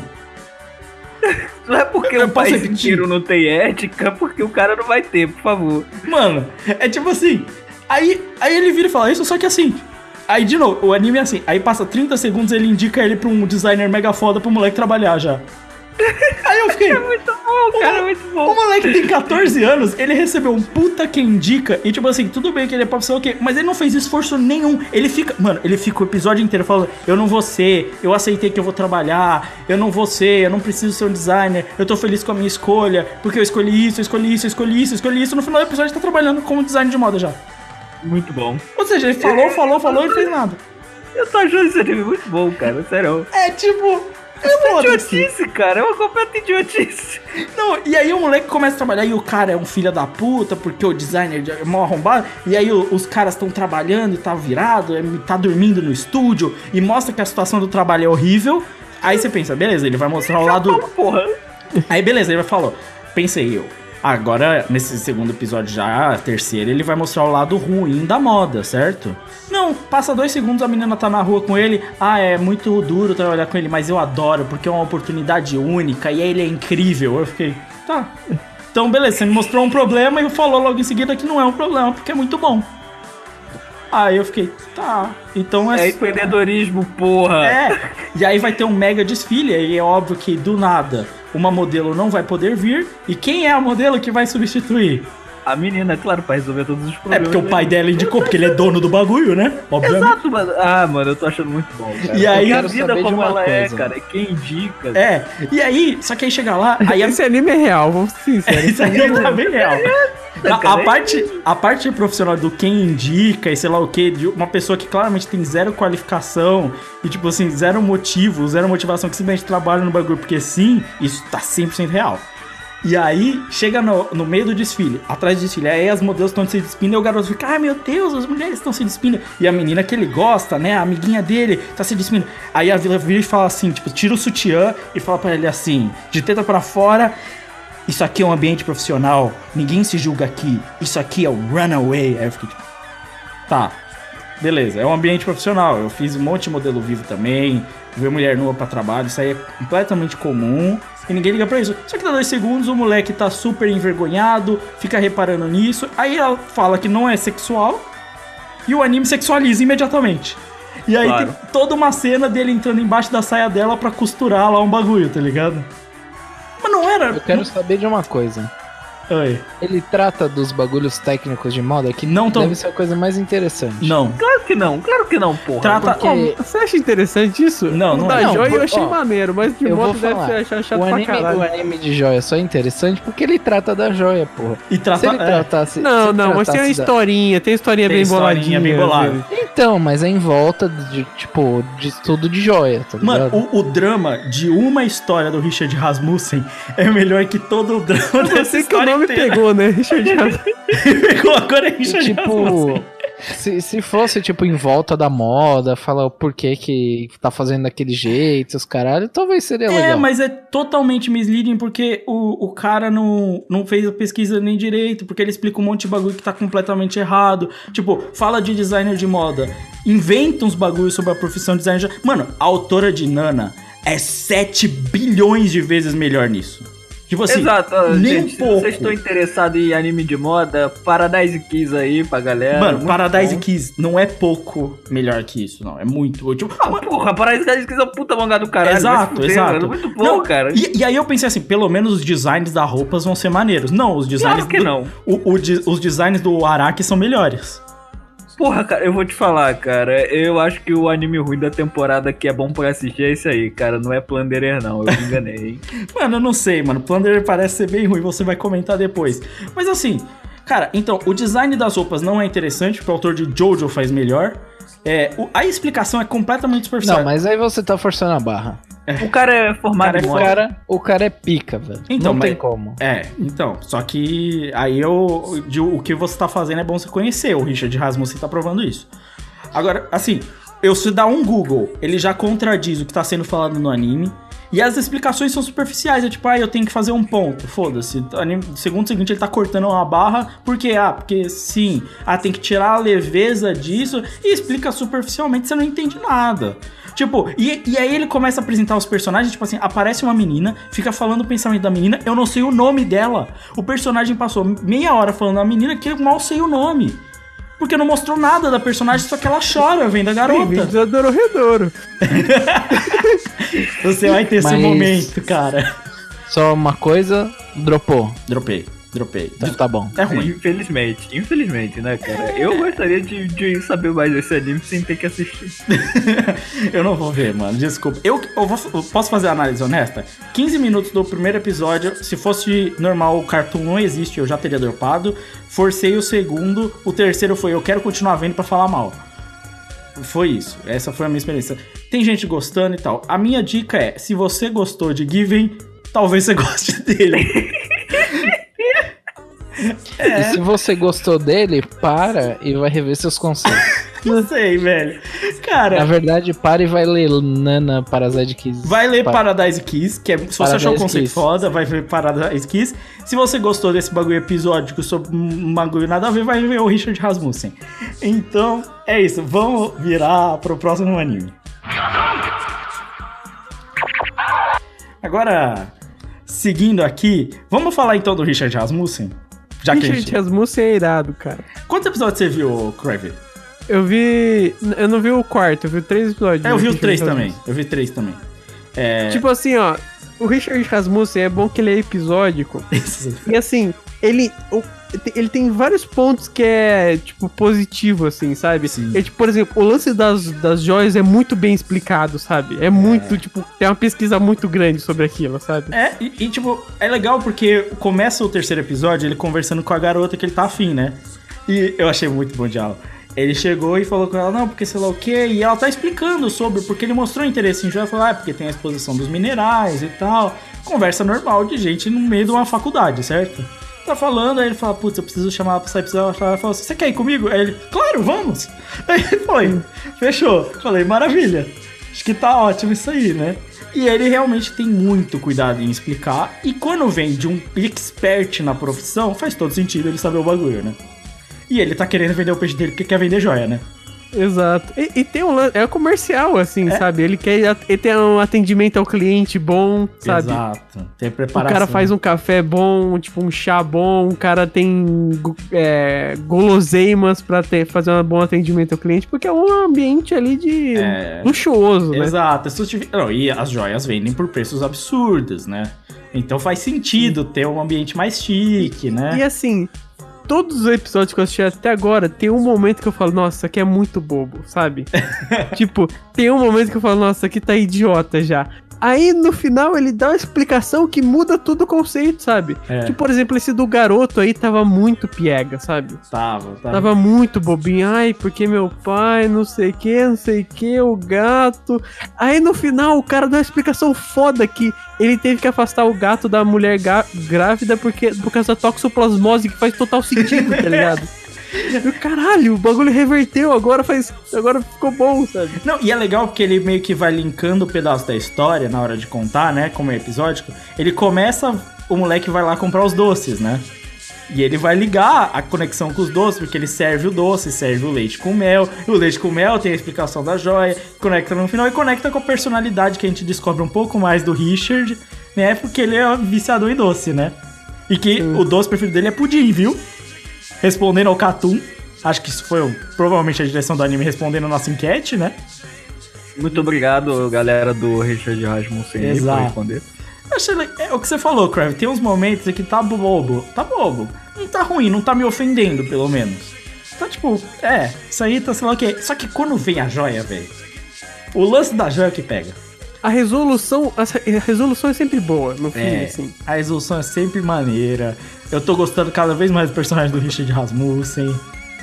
Tá. O outro cara é gente boa também, ele é meio bobão, assim, mas ele é gente Ele é boa. legal. É legal que eles falam a coisa, o cara tenta ser o herói, mas não dá certo sempre. Ele falou com o moleque, aí ele tenta, vai, pro seu pai, esse tipo de pior pai, o moleque falou: Você tá louco de falar assim do meu pai? Foi meio que isso, né? Aí, tipo, não deu muito certo, né? E o Richard tá tipo assim, ih, caralho, o bagulho não Devia deu. ter falado isso. É, o que, que você tá falando aí? Mas ó, o próprio episódio da, da mulher lá, que é casar com o cara, tem esse momento que fala, nossa, aqui tá idiota, a mulher não fala, porra, tá enchendo É. o saco já. Aí no final ele dá uma explicação que, tipo, a resolução do problema, ele meio que explica tudo e resolve, sabe? É, e resolve Então você fala, bem. pô, beleza, tipo, foi meio bobinho uma parte, mas fez sentido, entendeu? Então, assim, Richard Rasmussen, eu não vou falar o nome inteiro do anime. Nunca, nunca. Richard Rasmussen, assim, ele não é um anime genial, mas ele é interessante, tipo, pega você pra você continuar assistindo, por mais que seja episódico, sabe? Eu queria muito mais ver o Richard Rasmussen do que Dororedor. Inclusive, não assisti o Dororedor porque quis ver o Richard. Entendeu? É questão do interesse, né? Acho que é um bom anime, gente. É, é, é- quer ver um bom anime? E não teve nada de Yaoi até agora. Acho que a gente meteu o louco no explicação, não teve nada disso, né? Tá só anime normal, né? Normal, Sim. é. Mas é isso, Richard, bom anime. vou- Eu vou continuar vendo, porque eu tô interessado no bagulho das joias. Tô Também super tô interessado. interessado. Quero saber mais, entendeu? Eu gostei Tipo, muito. O, o lance das joias é bem explicado, mas tem historinha por volta, tem, É. tá desenvolvendo os personagens, tá bacana, assim, tá bem feito. Tá bem feito, bacana, é isso mesmo. Vamos então passar pro próximo e dar continuidade. Passando aqui, eu quero aproveitar e falar de Dororedoro, já que foi mencionado. Eu não assisti, o Crave assistiu. Ele tem uma, impro- uma impressão. O Val- Você assistiu também, né, Valente? Não assisti, eu não assisti nada. Cara, Eu, assisti dois episódios, cara. Eu, eu assisti assim, o 1 e o 2. Eu assisti o 1, 2 e o 3. O 4 saiu recentemente, mas eu não assisti. Eu sei a história, Assim, pelo menos. A gente, a opinião sobre o episódio 1 a gente já teve lá no outro podcast Isso. e agora eu vou falar sobre o 2 e o 3. Bom, basicamente, quando eu terminei de assistir o episódio 2, eu falei, cara, esse anime é muito ruim. O 2 De o verdade. é o do, do coração? Isso, o É. 2 é, Ah, tão então ruim o dois quanto o primeiro. Cara, não chega a lugar nenhum o anime. Não chega a lugar nenhum. Então, o, o, o mangá é isso. O mangá é assim, o mangá é assim. Não, mas. Não, mas é, mas, é- mas é justamente isso, cara. É só, tipo, eu, eu acho o Dororedoro, vou resumir assim, é uma história que não vai pra lugar nenhum, mas é uma compilação de cenas estilosas. Cara, mas é assim, esse, esse segundo episódio, tipo, cara, você não entende por que, que ele tá, porque ele não te instiga a nada. Ele não explica nada, ele não fala nada. não Sabe, desenvolve nada. sabe Tipo o, assim, eu- porquê, o porquê eu acho que a galera gosta tanto de Dororedoro? É porque talvez lá na frente ele explique tudo isso, tá ligado? Não, assim, mas assim, eu depois eu falo do episódio 3, mas basicamente eu vou terminar de falar do 2. Ele não te instiga a nada. Tipo, ele monta um monte de personagem matando o outro, então só as cenas estilosas e tal. Porque eu acho que a animação ela deu uma estabilizada, ela melhorou. É, do primeiro episódio pros outros. Não tá incrível ainda, mas tem coisas que são boas, sabe? O, o, o cenário tá muito bom, sabe? É muito detalhado, muito bem feito. É, alguns personagens, por exemplo, esse que tem um coração na cabeça é bacana, sabe? Tipo, o visual dele. Eu acho que no começo, se tem alguma coisa que pegue no começo, é só isso. É o visual e o, geral do universo, até porque você não tem muita informação, sabe? Mas é basicamente isso. O visual tanto do mundo, quanto o visual dos personagens e o universo. Agora, se tem um monte de coisa acontecendo ali que não faz sentido nenhum, nada te instiga, é... E, cara, eu saí muito puto do segundo episódio. Eu falei, caralho, Saiu que mesmo. coisa horrorosa, cara. Esse anime não vai pra lugar nenhum, pelo amor de Deus. Aí eu assisti o terceiro episódio. E o terceiro episódio, metade dele não tem muita coisa também. Metade dele. Ele, ele tem um lance que, cara, tem zumbi no mundo, sabe? Eu achei que.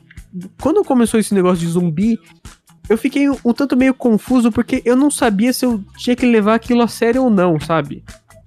Tá entendendo? Porque, Sim. tipo assim, Dororedoro, de certa forma, ele, ele não se propõe a ser um bobeirão, sabe? É, ele é sério. Ele lida sério Ele, de certa coisas. forma, ele, tipo, é um mundo bizarro, mas ele é sério. Vai ter mistérios que eu vou- provavelmente vou me entreter com eles, ou vou ficar curioso e tal. E, cara, pareceu, juro pra você, um episódio de Space Dandy, no comecinho. E o Space Dandy é um bobeirão, sabe? É um anime de pura comédia, sabe? E, tipo, os, os, os- as pessoas que foram mortas por é, os bruxos lá, eles renascem num dia específico e daí os caras pegam a serra elétrica pra matar os zumbis. Tipo, what the fuck, cara? É o Space Dandy o episódio que eu tô É vendo? tipo um filler dentro da história. É, então. É, não sei nem se é filha, é tipo, é, se, se, se fosse o, Não, eu imagino que se propôs a, a- ser um negócio de comédia, meio bobão, assim, beleza. Então, Eu achei estranho e tal, mas tipo, eu levei como se fosse, caralho, vamos levar como se fosse um episódio de Space Dent.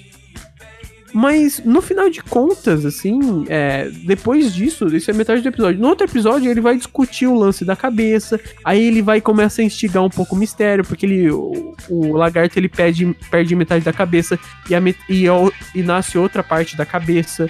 é, nele e a parte da, da cabeça que ele tinha sido arrancada, ele tenta estudar ela e ela é roubada. Você descobre que a garota, ela também consegue usar magia. Então começou no fim do terceiro episódio, você tem um mistério que começou a te instigar a correr atrás um pouco, mas cara, já demorou muito pra chegar nisso.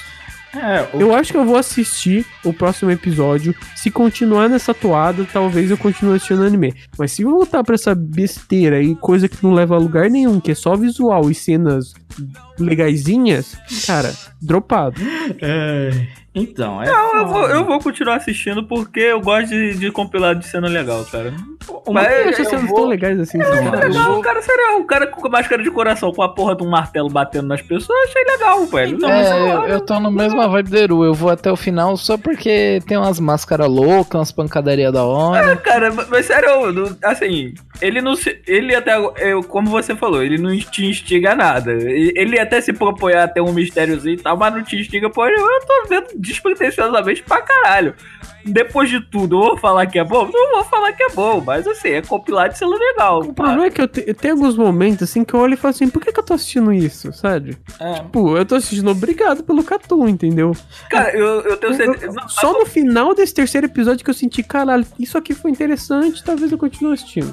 Não, mas assim, uma coisa que você falou que eu concordo pra caralho é que se ele não se levasse a sério, se, se não tivesse mistério nenhum, só fosse um- uma, uma, uma bobagem, ia, ser bom.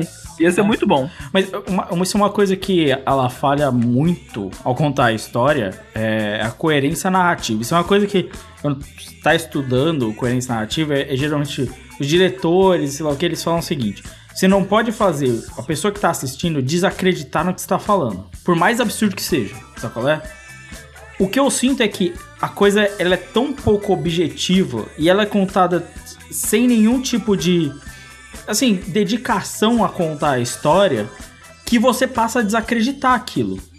E, e eu sinto isso. O, o negócio do lagartão é que você fala, pô, é um mistério. No começo ele fala, ah, quero achar minha cabeça. Só que ele não mostra nada, nenhuma motivação do porquê ele precisa da cabeça. Beleza. A garota tá lá e ela só tá lá no começo, aí você descobre que ela usa magia. Aí você imagina que ela tá conectada àquela história.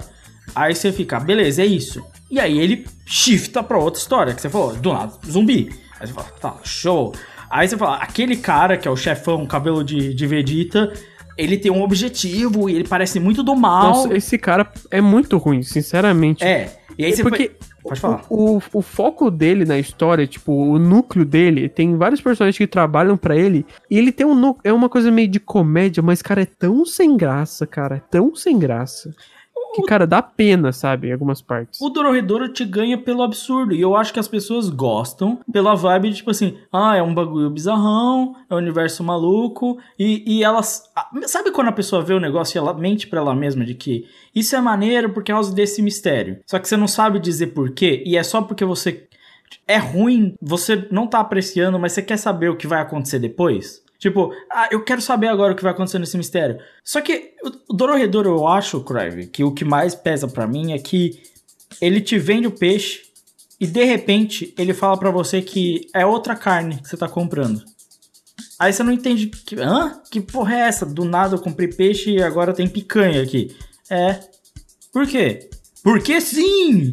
E você fica, tá show, beleza. Você não, você não quer me dizer nada. E isso que você falou de, ah, não sei pra onde vai, vai continuar sem saber. Porque a maior parte dos mistérios, alguns deles só ficam mais absurdos. E ele coloca mais questionamentos ainda em cima. E ele se preocupa pouco em resolver eles. Entendeu? Assim, o, tu lembra daquela parada, daquela entrevista que tu puxou aí um dia pra basear seus argumentos pra falar mal de Dororedoro, Lucas? Ah, Se eu, se eu não me engano, ela fala que ela sai desenhando assim, pai e tal, não se preocupa muito com as coisas. Dá pra ver muito claramente que é isso, cara, que ela não amarra nada. É, ela, ela fez essa entrevista e ela falou que ela começou Dororedoro só escrevendo a história, só vendo aonde esse universo, criando os personagens, e pensando nos personagens, e ela tinha ficha dos personagens e tal, mas ela só ia escrevendo, e que ela só foi decidir que ela precisava dar um rumo pra história depois já de sei lá quantos capítulos, tá ligado? Não é, mas é muito bem claro, bem- isso é bem óbvio, dá pra ver muito bem isso, que, que ela só saiu fazendo e tal, botou os personagens e tal, botou o design e foi isso. Cara, mas a impressão que eu É tenho é, que, escroto. tipo assim, é como se, fazendo um paralelo aqui com o Exoken, é como se só existisse a Asakusa. Não existisse a menina dos personagens, sabe? É isso mesmo. É tipo assim, é basicamente tipo, ela faz o conceito do universo, ela coloca lá o character design dos personagens. Beleza, e agora o que eu faço? Eu vou te falar que não, não é nem só as acusas, é só a parte das acusas que faz o conceito, porque as acusas ainda também cria o roteiro, assim. Sim. O, o- a- o- aqui, assim, não tem roteiro. Pra mim, os dois, os dois primeiros episódios que eu vi de Dororedoro, a parte que eu li de Dororedoro no mangá, não é um mangá sem roteiro, não vai pra lugar nenhum mesmo. É compilado sendo legal, um mundo maneiro, pai e tal, tem um design da hora e é isso. É. Uma dorzinha de cabeça embutida. Exato, mas é o, o que eu gosto, o, o que eu tô achando bom do anime é que não me dá dor de cabeça, é só isso também. É. E assim, Eu vejo compilado de cena legal sem doer dor de cabeça. Eu- Eu esperei muito ver Dororedoro e que a animação fosse, tipo, me mostrasse o potencial dessa história além disso. E eu fiquei assim, não, é pior, eu acho até. Não tem nem o- a estranheza que talvez fosse interessante se fosse um design objetivo. Que nem é. E aí, realmente, a, a questão da coerência narrativa é um negócio que é muito importante. Você tem que fazer a pessoa acreditar no que você está falando. Aquela história tem que ter alguma coisa que faça você acreditar. Por que, que essa menina humana com esse golem faz sentido, tá ligado? Tipo, aonde eu tenho que acreditar que esse golem e essa menina e essa relação funciona, saca? E o anime tem que desenvolver isso, e a história tem que te mostrar isso, e você tem que. Isso vai se tornando incrível. Pode ser algo absurdo, pode ser um dragão, pode ser isso. Mas se você consegue relacionar a coisas reais, coisas existentes, se você consegue fazer relações, você consegue acreditar naquilo. Eu sinto que Dororedoro não tem nada disso, porque muitas coisas não fazem o menor sentido. Tipo, Onde diabos eles trabalham? Eles trabalham como? Como funciona o converso? Como funciona esse universo? Aonde esse mundo se estabelece? Entendeu? Por que que tem essa transição? O que que é a magia? O que que... Qual é a diferença de quem usa e quem não usa de- de magia? cer- tipo, o meu problema não é nem com ele não falar. O problema é ele não falar e não te instigar a querer saber. Sim. Esse é o problema. É tipo assim, é isso e eu não vou falar nada e também. e acabou. Sabe? Esse é o problema. Sabe quando você lê um... Porque eu- eu- eu- quando você tem uma história que você tá no mundo bizarro e você quer saber por que, que as coisas funcionam daquele jeito, tipo, é uma maneira de você ganhar o, o- o telespectador também. O problema é quando você não, instiga ele também a querer saber, sabe? É. Blame Então é assim, fica, né? fica perdido. Esse é o problema de Dororedoro. Sim. O, o que tá- o que eu tenho mais curiosidade também agora com o Dororedoro também é a questão do seguinte. Se depois do mangá vai ter essas informações que ma- amarram mais essas coisas que a gente tá vendo, e se tiver, por que o caralho, a porra do diretor e o roteirista não já tá amarrando isso e consertando essa bosta do, do- da cagada que essa mulher fez no, no começo ah, do mangá, não? velho? Porque eles vão adaptar igual. E assim, velho, não, se, é se, tá uma porca, se é uma porcaria, você tá lendo que é uma porcaria, olha, isso aqui não tá amarrado. Não é possível que o diretor pegou a porra do mangá e foi- olhou e não viu esse problema.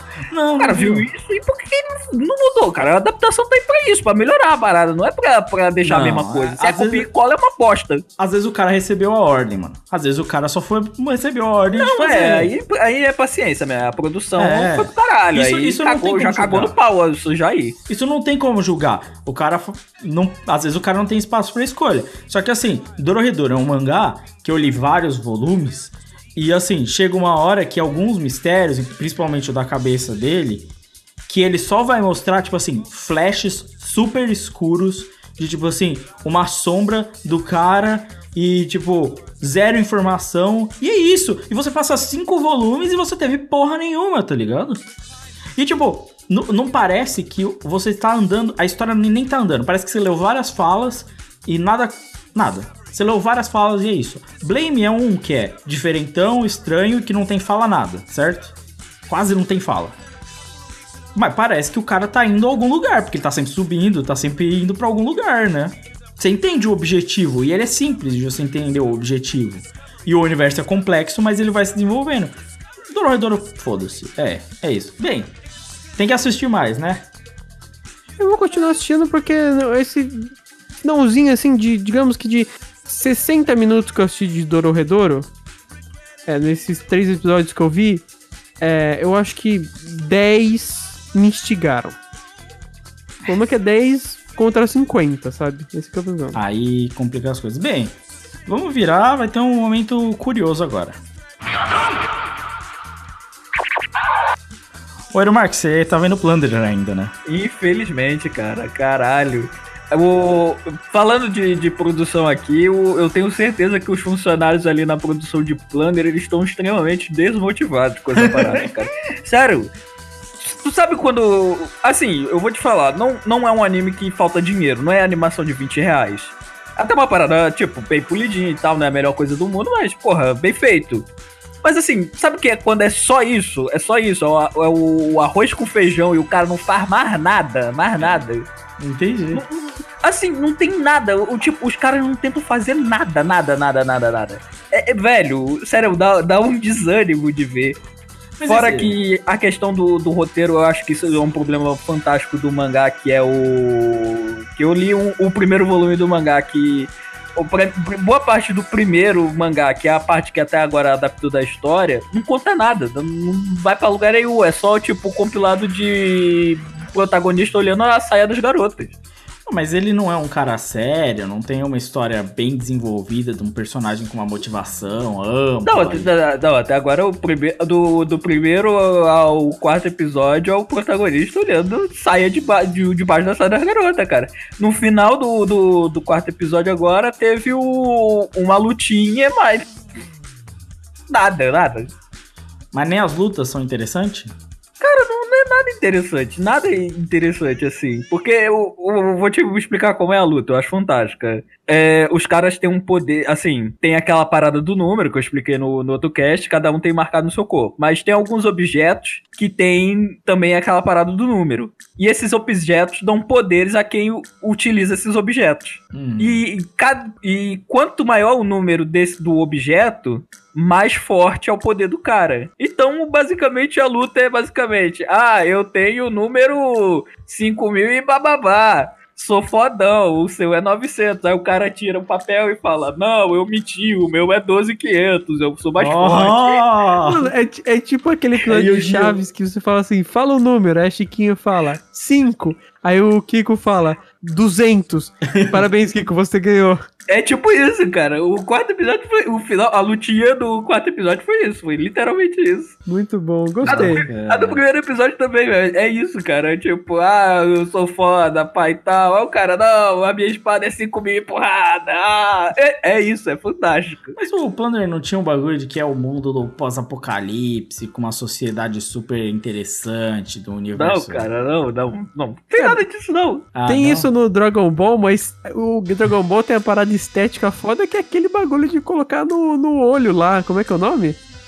O quê? O, o, De ver o de parada do, do, da ah, sim. eu- Mano, eu sempre quis aquilo a minha vida inteira, mano. É Ver o poder maior- da maiores pessoa. sonhos de criança é ter aquele, aquela É. paradinha lá. É isso mesmo. É que o Dragon Ball começa com aventura, né? Vamos encontrar as feras do dragão, né? Tem tudo E aqui, isso. e aqui começamos com gente abrindo perna de garotas sem sua permissão e o protagonista tentando olhar a saia de outras pessoas também. Ok, beleza. Cara, sério. Pode, esse- pode, pode ir pro próximo, né? Pode, É. pode. Eu acho que o Edu Marques precisa continuar vendo, inclusive. Sim, claro que eu vou continuar vendo. tá, então tá bom. Vamos pro próximo, vai. Somali. Eu, eu já conheço a história, já falei muito dela. Eu gostaria que os meus companheiros comentassem Somali. Valente, você que tava falando Somali. de chorar. O Somali é um absurdo. Um absurdo. Ele é anime feito pra chorar. Ele é tipo, tá ligado? É, é que Beethoven não é tão de chorar, mas Marley e eu. Marley e eu. Aquele lá do Marley. Hat. Não é aquele. Tem aquele a que... diferença bem grande de Beethoven e Marley. É, É, bem que grande. Beethoven é aventura, né? Tem aquele. Bud. Bud. Tem aquele lá do, do que mora. Que tem estátua no trem. É Hat? Hat? Eu não lembro. Hat, é esse mesmo. Esse é, É, sinistro. Ratico, Ratico. Hachiko. Hachiko, acho que é. É, esse, é, esse chora. Esse chora pra caralho. É, então, Somali é um, um anime feito pra chorar, velho. E tipo, obviamente que o, o, o core dele não é tipo, ó, a gente vai te fazer chorar. Mas ele traz isso muito junto com ele, tá ligado? É, é. Ele ainda é sobre aventuras, histórias, locais muito legais, uma sociedade totalmente diferente e um show-off de universo, mas ele tem muito desse negócio de eu vou te fazer chorar com certeza. Peraí, peraí, tá chegando, tá chegando, mas peraí que eu vou te fazer chorar. É, isso é muito. E eu, eu gosto do, de Somali, mas eu não gosto de ter que chorar. Ok, ok. E não, é, e não é que isso seja um problema também, pô. Não tem problema nenhum em chorar. É só, sei lá, eu não. Não ligado? Eu não pago internet pra isso. Não, mas é chato. Eu, eu acho chatíssimo esse tipo de coisa de chore, por favor, cara. Não, eu, o, O- quê? o- Eu a acho que porra o do- Somali esteja assim, mas tudo bem. Não acho. Não, né? assim, o, o Valente, o, assim, eu tava interessado em assistir Somália por, por causa do, simplesmente do show-off de mundo que que estavam me prometendo. Aí o Valente me veio com esse do Chore, por favor, eu, caralho, acabou meu Mas ele interesse. é acho que é. Sabe, Acabou, sabe, sabe um anime que é Chore, por favor? Aquele Anohana. Anohana é Anohana Chore, é. por favor. Não, então é exatamente isso que eu Não pensei. é. Eu sempre Não tive é. uma Não, não é, não é nem preguiça, fodendo. uma preguiça de absurda de Não é, Anohana. Por, é por que- Chore, por favor. É que, tipo assim, dependendo de você, eu acho que depende muito mais da pessoa esse bagulho. do- Angel Beats, Chore, por favor, é, também. Angel Beats é. Também, nossa senhora, eu, tenho Eu- muita preguiça. Eu tô... Caralho, eu não senti tanto isso em Angel Beats, não. É, é, é mais sim. Eu acho que eu dropei antes, né? Deve ser por isso. O final de Angel Beats, o cara, o cara erra na cronologia da história pra fazer um momento Chore, por favor. Ai, Nossa cara, senhora, É sério, é sério, é sério. O último episódio é assim. Eu nunca cheguei nisso aí não, viu, mano? Mas então, eu acho que o lance do Somália aqui, ele é o, é o que eu sempre falei. Ele é a- o, o golem, que não tem sentimentos, que ele é um golem, é, tem- tentando ser um pai, né? Sendo o pai da criança. E isso é uma relação emocional, velho. Então, tipo assim, dependendo de como você vê aquilo, às vezes você sente a emoção do bagulho, Então, entendeu? mas é muito um bagulho de. Eu estou descobrindo as emoções, Sim. é, eu tenho elas, eu só não percebi isso. É, às vezes eu posso ser duro, mas eu não quero ser. Tá ligado? E onde é que O, você é Na- o ruim, Naruto, Naruto é duro às vezes. tá ligado? Ele é um Foi isso que pai. eu pensei, Naruto é muito Valente, o que aconteceu? Alguém te pegou chorando e você ficou constrangido e É. colocou a raiva da Ani. Porque, mano, que eu não tô vendo problema nenhum nisso aí, sinceramente. Então, mas o, o ponto é que isso eventualmente vai. A gente já sabe no, sei lá, acho que é no segundo episódio, ele já fala que ele tem um tempo limite de vida. E. Ih, ih, já sei.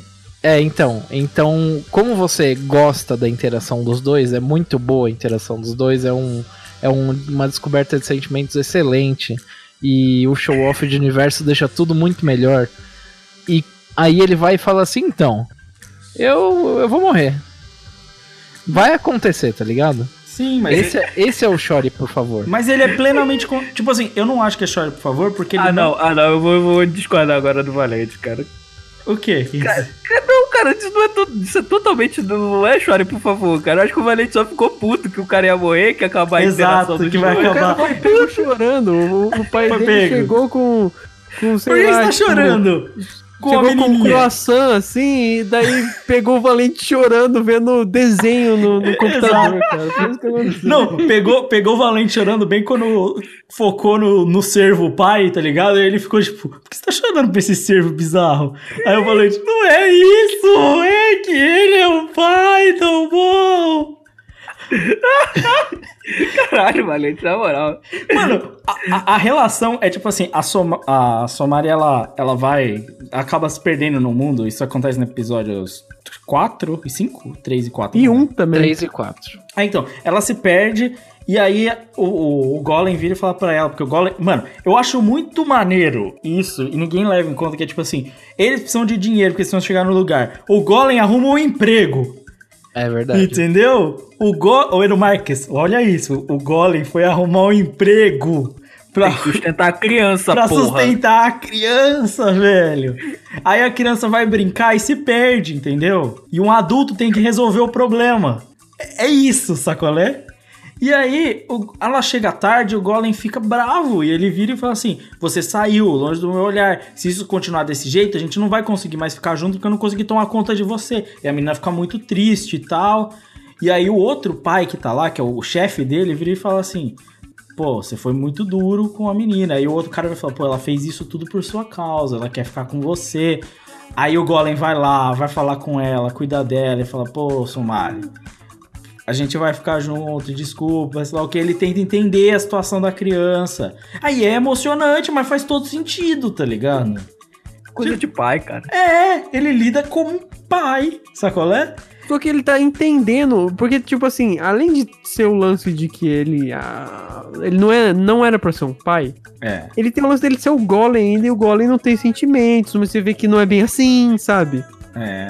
Então, tem muita coisa ali. Ah, E, e- e- ainda, e ainda ele envelopa tudo isso num universo muito bacana, com animação boa, sabe? Com a trilha sonora que tá legal, sabe?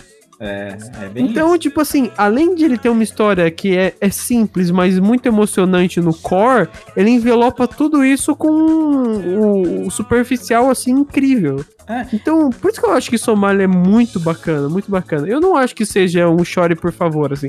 Eu acho que vai ter que momentos em que eventualmente vai. Vai você vai chorar, lide com isso. É, inclusive, assim, a pró- o próximo arco, vai ter o próximo arco, ele vai ser mais emocionante, mas ele tem mais ação. Entendeu? Eu acho que isso até equilibra um pouco as coisas. E, cara, eu consigo comprar completamente. Mano, eles encontram o Zoni lá, aí ele vem falar, pô, ele tem Oni criança lá, e fala, ah, é uma criança da minha idade. Não, um Oni pequeno, ele vive mais tempo. Ele fala que ele vive uma centena de anos no mangá, mas beleza, deixa. É, e aí, quando o Golem conta pra esse Oni, aí tem os dois Oni lá, ele fala da situação dele. O, o outro cara vira e fala assim: Não tem o drama. É, é por isso que eu não acho que é chore, por favor. Porque o cara vira e fala assim: Puta, eu entendo a situação. A moleque vai falar: Pô, vai ser um negócio complicado. Espero que a gente possa ver vocês de novo, tá ligado? E foi isso. E tipo, lidou bem, não lidou com drama, saca? Somari foi dormir e ele contou o bagulho pros caras. E eles entenderam. Foi um bagulho simples, entendeu? Não acho também. O Valente foi, foi pego. A, a verdade é que eu tô sofrendo de antecipação aqui. Isso é Não, é, exato, mas é isso mesmo, cara. Tu tá sofrendo de antecipação, cara. Mas, mas, porra, eu, eu sinto, eu sinto. É, cara, o cara ficou muito emocionado com a parada mesmo, cara. Foi muita emoção. Aí, quase destruiu Mas- a do anime pra mim, velho. Vai se fuder. Não, mas aí, foda-se, você já não vê anime mesmo, tanto faz. Exato. É, fica com o Plunder aí que tá legal. É, Fica aí. Eu, eu, eu- Mas o ponto é que pra mim é top 2. Top 2. Só, só não Pra é mim- top 1 porque pra tem mim, coisa melhor. continua como top 1. Ih, Porque eu não gosto de anime de vagabundo aqui, não. filha da puta, velho. O cara vai falar que Isoken é 2 só por minha causa, velho. Que filho da puta. Esses anime de desenheiro aqui, não. Beleza. Então, já que é isso, eu vou fazer uma virada e a gente segue este bonde, certo? Vamos encaminhando pro fim. Eizouken. O sempre fica pro final porque é o animezão foda da galera. O Crave vai virar e falar... Por que que é ruim, Crave? Já que você tá falando que Eizouken é tão ruim assim? Ah, não, porque, porra, como é que esse professor deixa passar um clube desse de gente pra ficar vadiando, sabe, desenhando na escola? Ainda, ainda dá dinheiro pra essa galera desenhar, é um absurdo. eu acho isso também, cara. Clube de vagabundo. Ah, talvez porque esse foi o único clube que realmente apresentou um trabalho, se esforçou pra caralho, mostrou serviço e ainda desafiou a bancada da, do conselho estudantil. Talvez. Mas ó, brincadeiras à parte, a personagem da menina alta lá é demais. Ela é foda pra Ela é caralho. muito boa. Ela é muito boa. Ela é muito. É a única pessoa lá que realmente trabalha porque ela é produtora, É isso mesmo. sabe? Ela quer resultados, ela não fica pensando nessas paradas artísticas aí de gente pedante, é resultado, dinheiro no bolso. É, arte é o caralho. O bagulho é dinheiro, porra. Isso, isso é uma coisa que eu acho que eles levam muito a sério e eu acho maneiríssimo, porque ninguém nunca fala disso, que é tipo assim, as duas meninas são animadoras, elas estão empolgadas, não, vamos fazer animação, sei lá o quê, e ela tá toda hora. Ou não, a gente precisa fazer isso sério, a gente precisa de uma história, a gente precisa corrigir isso. Aí outra mina fica tentando fazer o anime à mão, ela fala, não, vai botar na porra do software, a gente vai fazer a interpolação e vou mandar pro outro clube lá, porque vocês não estão dando conta e não dá tempo de fazer isso aqui. Nossa, esse episódio é animal, cara. Esse episódio é maravilhoso dela fazendo isso, dando esporro em todo mundo. Mano, vai se fuder, a gente vai fazer no digital mesmo. E o caralho a Corta, quatro. corta esse monte de frame aí que não dá. Mano, é muito bom porque essa metalinguagem funciona fodamente bem, que ela vira e fala assim: não, a gente pode só focar na parte que tem mais movimento e já tá animada, ficar mais tempo, fica num frame estático aqui. Não, usa três frames pra explosão e só repete. E é legal porque ele tá falando isso e teoricamente ele também tá poupando tempo no anime do Ken, né? É lindo, lindo. Tipo, a metalinguagem funciona perfeita, porque ele poupa tempo em um e no outro, né? Mas eu, eu gostei que é a primeira vez que ele mostra que essa profissão do, do cara que, assim, o cara que é resultado, sabe? Que não é artista, sabe? É. Que é, é- no final de contas é importante, porque se deixar só na mão dessa galerinha pedante, não sai nunca. Não, não sai, não sai. Não, não- tanto é que o episódio foi pra, pra mostrar isso, mano. Se deixar só Exato. na mão delas, mano, vai, fudido. não vai sair nunca nada. Não, é muito engraçado que tem a piada que a, a, a Zakuza, né? Ela. A Zakuza pequena, não é? Uhum, isso. E ela tá deitada, ela está virando ali à noite. Ela fala: O que, que você tá fazendo aí? Ela vira e fala: Ah, eu tô querendo ser cada vez mais profissional. tô imitando um profissional dormindo no meu trabalho. Ah, Virando dois dias animando. Eu, eu gostei que ele já. Ele, no, no primeiro projeto dela, já manda pra realidade japonesa que é só deadline em 50 dias. É, isso mesmo. Falou, e, e elas viram, e ele é muito honesto, né? Ah, Vamos fazer um anime de 5 minutos? Aí logo depois é, não, então vamos fazer um de 3, né? Já imediatamente já cortou o bagulho, né? É muito bom, mas eu vou falar sério. A parte que elas começam a animação, que começa a animação do tanque, da menina, que ela começa a desenhar, só, ela só desenha personagem, saca? No vidro. E ela vai desenhando, mano. Aquilo foi tão real, tipo, tão real, porque eu já vi isso e, tipo, eu tava muito emocionado só nessa parte, velho. Porque é muito raro, ainda mais na mídia dos animes, que é tão fantasiosa e tantos com- comentários esdrúxulos de pessoas que não conhecem a realidade da animação. E ele tá representando com um cuidado tão grande a forma como se faz realmente uma animação, tipo, como se constrói esse universo, tipo, elas pegando os prédios e falam, putz, esse aqui é muito complicado. Não, porra, esse aqui tem detalhe demais, não dá tempo de fazer. Não, vamos fazer esses cubos aqui. Olha, a gente pode fazer isso, tá faltando impacto. Pô, e se eu fizer só esses frames desse jeito? Olha quanto impacto já tem nessa animação. E só esses momentos desse desenho. Cara, eu achei essa sequência animal pra caralho. Pra caralho, assim. Não, isso me lembrou um vídeo que eu vi no, no YouTube de um desenhista comentando página de mangá. E um dos que ele pegou foi Akira. Que Akira tem um monte de prédio, caralho. Aí o cara falou: Porra, eu acho isso fantástico, velho, porque desenhar prédio é uma porra, mano. É, É, um saco. Tem é muita coisa, assim. coisa, muito detalhe. Eles são muito parecidos, mas você ainda tem que fazer um detalhezinho outro diferente de prédio pra prédio. É um saco. Mano, e, e, tipo, é isso. É por isso que a gente não vê muito man- é, anime mangá em cidade, bicho. Porque É. é, uma porra. E, e ela fala todo momento, porque a menina, a, a modelo, toda hora ela quer fazer o bagulho com movimento sei lá o quê. E ela fala assim: legal, parabéns, você fez todo esse rolamento aí, essa animação bonita, mas não tem impacto nenhum. Não tá dizendo nada. Não tá funcionando. E aí toda hora, não, vai ter que diminuir os frames, vai ter que cortar. Tipo, ah, tem muito detalhe, a animação vai ter que. Tipo, e arrumando fórmulas de entregar. E cara, quando ela virou e falou assim: quanto você fez? Só quatro. E nesse semana inteira que você trabalhou, só quatro. Então passou um mês e vocês fizeram quatro, é isso? É. E assim, eu já vi em produção gente passar três meses não ter feito nenhum. Tá ligado? Meses, meses. Não, não consegui fazer um.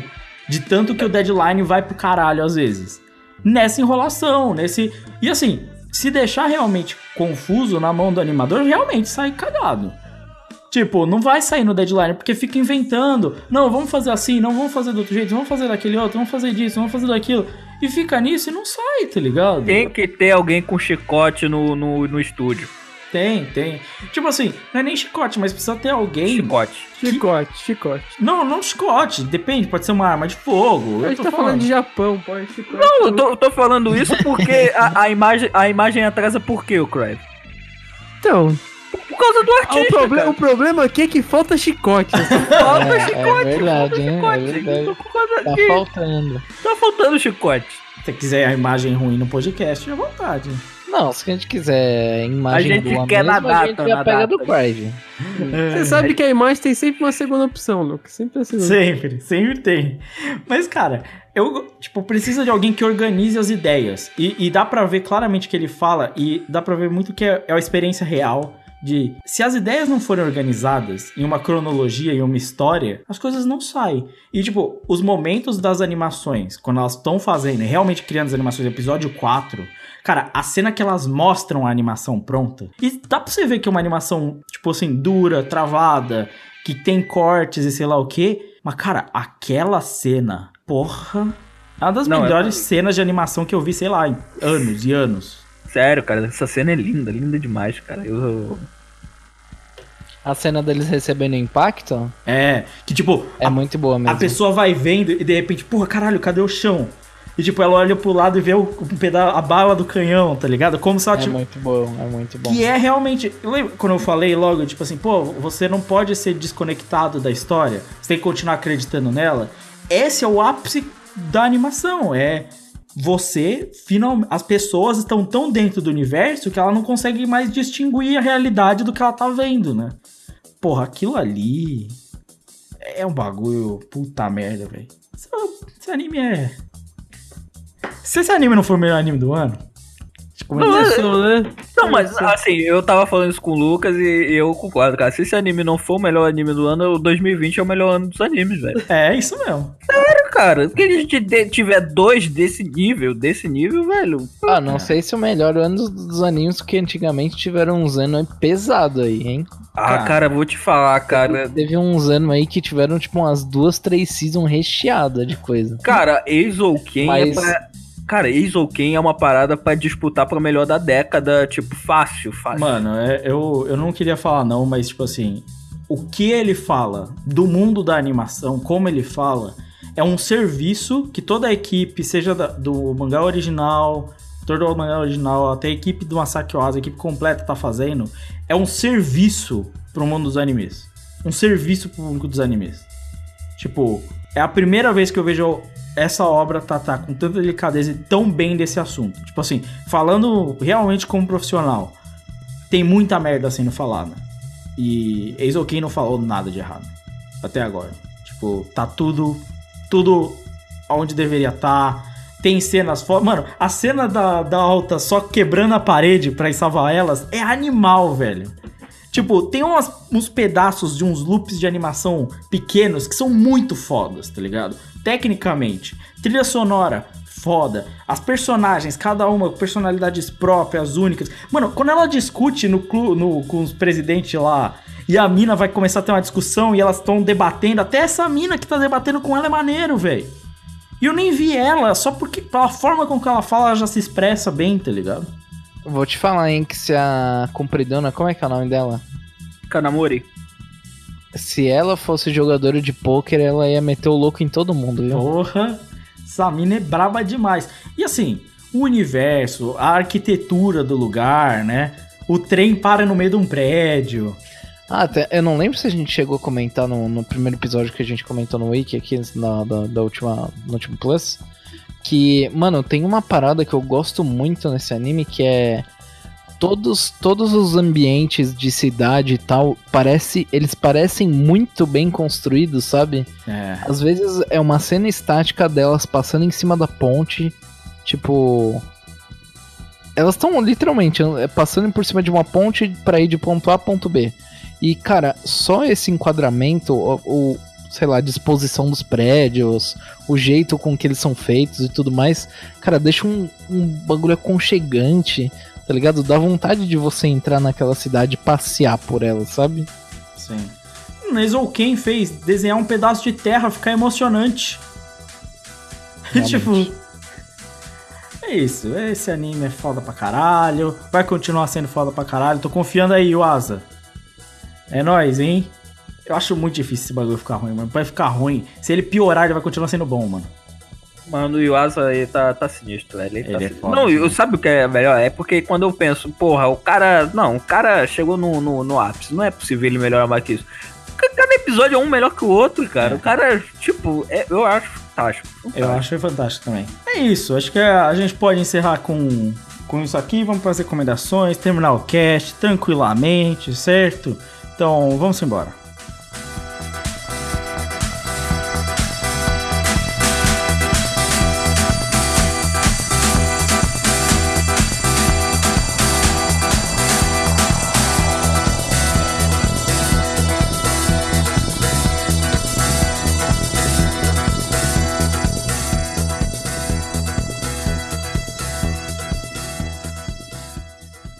Então vamos embora para a sessão de recomendações semanais.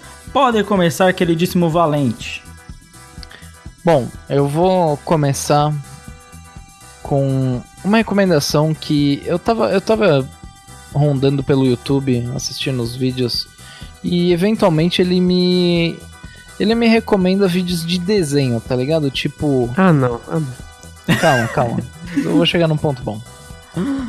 É, desenhei durante 48 horas seguidas apenas Batman, tá ligado? Só esse tipo de coisa.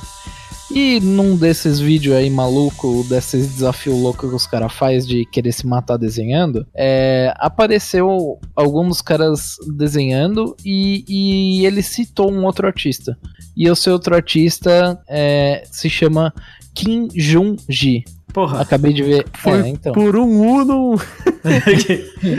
Acabei de ver aqui no Instagram que o Lucas segue ele e eu não sei é, o que Ok. esse cara faz, tipo, se ele é desenhista, sei lá, de sketch, eu, sketchbook, alguma coisa do tipo só, ou se ele faz parte de algum quadrinho, eu não sei.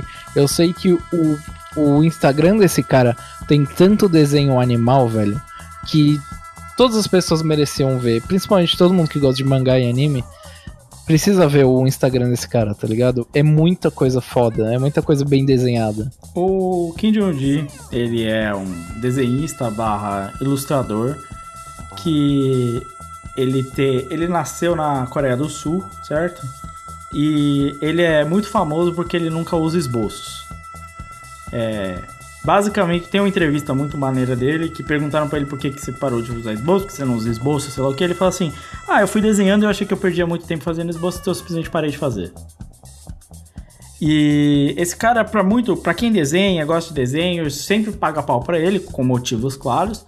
Ele é sempre considerado um dos melhores desenhistas do mundo e tal, pra muita gente o melhor desenhista do mundo, porque ele é capaz de criar qualquer tipo de cena complexa do nada. Inclusive ele é bem famoso por fazer diversas apresentações em murais enormes de metros de distância com cenas compostas. Ele já fez quadrinho como Spy Games, que é um quadrinho maneiro e tal, mas nada demais. Ele fez alguns quadrinhos e ele dá aula em universidades, certo? Aula séria, workshop, e ele vive a vida de artista andando por aí. Ele, tipo, ele é tipo um cartioterado da vida, entendeu?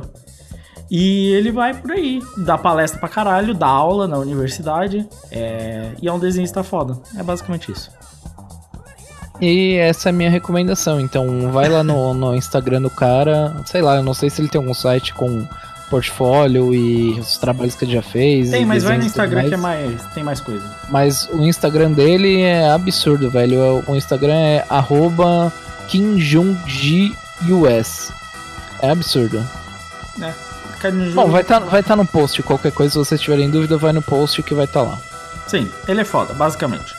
Craiveta, é você. Tá, então eu assisti bastante filme é, desde o último podcast. Então eu vou recomendar aqui 1917. E o que vai ganhar o Oscar? Eu acho que vai, né? Assim, não é meu preferido, mas eu acho que é um filme ainda que vale muito a pena ser assistido pela experiência. Porque, cara, eu assisti esse filme no IMAX e, assim, é uma experiência muito legal de som. É, o filme é aquela falsa, aquele falso plano sequência, né? E é muito bacana você ver um filme desse jeito, sabe? É, ter um esmero muito grande de produção. A história é bastante simples, mas é uma história que, assim, eu vi muita gente falando mal, mas eu acho que é uma história que comove bastante, assim. É, querendo ou não, a maioria dos filmes de guerra, eles vão ser não sobre o horror da guerra, eles vão ter uma parte sobre o horror da guerra, mas muito mais sobre a bravura, esse tipo de coisa. E esse filme ele continua do mesmo jeito, então ele não é inovador nesse caso. Agora, o que ele é inovador é na questão técnica, sabe? Da plano sequência, no som, é, de como você consegue ter cenas incríveis, muito difíceis de ser filmadas. Mesmo é, e, e parecendo que tudo foi feito num take só. Então, isso vale muito mais a pena a experiência. Então, se você tem a oportunidade de ir no cinema, sério, corre atrás desse filme. Porque, sério, depois que esse filme sair em home video, Blu-ray, é, o- filme vai continuar sendo muito bom, vai continuar sendo muito legal, mas não vai ser a mesma coisa. Então, pela experiência, eu vou recomendar aqui o 1917, que é um filme que eu acho que provavelmente vai ganhar o Oscar. É bem provável, né? Porque ele ganhou a maioria da- É. das outras premiações. Então é isso. É isso. Provavelmente vai ganhar mesmo, questão técnica, que tem questão da agenda do, Oscar Sim. também e tal. E, e se você acha isso ruim, vai a, vale o comentário do diretor do Parasite, que virou e falou: vamos lembrar que Oscar é só um prêmio local, não é o prêmio de melhor filme do mundo, né? Sim. É só uma premiação, um festival local, e é mesmo. Tá? Inclusive eu também vi o Parasite, achei bem foda, mas tem mais questão pra ele ser indicado do que isso, mas isso é outro comentário. Qualquer jeito. Eru Sharps. Então, o que eu vou recomendar aqui é que eu vi o anime de Bokurano. E eu não recomendo ele, eu recomendo o mangá, cara. Porque, tipo, o que que aconteceu pra eu ir ver esse anime? Eu sei que teve confusão na produção, o, o diretor chegou e falou que se você ler o mangá, não veja o anime, porque eu vou mudar as coisas, pai e tal. Os caras, o autor do mangá e o diretor entraram em treta e o caralho a quatro. Eu fui ver qual é da parada. E realmente o diretor caga tudo. Maravilha, hein? É, cara, vai ler o mangá, cara, é show de bola. O mangá é triste pra porra e tal, mas é bem melhor que o anime. Você vai passar raiva vendo o anime, a produção é porca pra caralho, então. Sabe que eu, Boa nunca- sorte. eu, eu sempre achei que eu ia, queria ler Bokurano, mas aí eu sempre pensava, ah, acho que eu não quero não. Não, é bom, o mangá é bom, cara. Sério. É, sempre, sempre meio que desisto de ler Bokurano. Mas de qualquer jeito. É, eu vou comentar aqui de, de um joguinho, porque eu tô jogando Legendas da Runeterra. Puta, podia ter recomendado o jogo, mas beleza, eu guardo pra próxima. Agora que você falou, eu lembrei. De um jogo? Porque eu jogo tanto pouco videogame que. Ah, só FIFA. pouco. Tipo assim, é, não tem como recomendar, tipo, ah, vou recomendar o. FIFA 20, sabe? É. Não tem como eu falar isso. É, É. E que eu esqueço, cara, que eu posso recomendar o jogo e dessa vez joguei uma campanha inteira de um jogo, até que longa, assim. é, Mas depois eu guardo pro próximo, tem Guarda pro próximo, porque às vezes vira e mexe você vira e esquece de tudo, guarda esse. É. Mas é isso, Legends of Runeterra, card game da Riot, tá em open beta agora. É, eu tô jogando, pra quem não sabe, eu tenho uma experiência razoável com card game online, eu joguei muito Hearthstone, jogo ainda muito Hearthstone. E depois de tantos anos jogando Hearthstone é legal ver um jogo novo, que todos os outros que saíram, mesmo Magic Arena e o Artifact, que é só um fracasso, sei lá o que, nenhum deles engajava. E eu vou falar que o Legends of Runeterra é de longe o mais bonito. É, pessoal da arte da Riot mandando bem pra caralho, que já tá meio normal, né? Mas ele é disparado o jogo mais bonito. É, a qualidade do sistema, mesmo pra um open beta, de achar partida, de lag, bug e tal, tá bem alta. E então pra um open beta é quase um jogo final, não é nem um open beta direito. Mas assim, Pra quem veio do Hearthstone, ele é um pouco mais complicado em alguns aspectos, tá? Porque ele tem um sistema de turnos mais parecido com o Magic, pra você aí que quer saber. Mas eu não achei ele o mais difícil. Se você tem facilidade com card game, você vai passar varado na maioria do, do cara que só jogava LoL e foi jogar o novo jogo da Riot e é ruim pra caralho em card game. Então, se você tem experiência, se você consegue pegar a Legend no Hearthstone, você vai chegar bem longe. Bem longe mesmo. Provavelmente vai conseguir chegar lá nos Masters do Legends of Runeterra, que a curva de aprendizado é parecida. É bonito, é legal, é muito pouco bagulho de loot box. É, ele limita o quanto as pessoas podem comprar de cartas. É, então, se você tiver quiser gastar 200 contos, você não consegue, ele não deixa, o que é bem bacana. E você consegue ter uma coleção bem completa, assim, de graça. Eu já tô com a- quase todas as cartas que eu quero de, tipo, duas regiões e né? Não gastei nada nunca no Hearthstone, quanto mais. Só que no Hearthstone eu demorei 2, 3 anos pra ter a coleção, né? Então é isso, o jogo é legal. Vale a pena se quiser en- encontrar um card game novo. Ele não é o mais fácil, mas de boa. E se você jogar Hearthstone, talvez você até prefira ele. Então bacana, acho que vale a pena testar e vamos ver o que, que vai dar nesse jogo. Mas é isso. Vamos embora, vamos virar, tem que encerrar o podcast.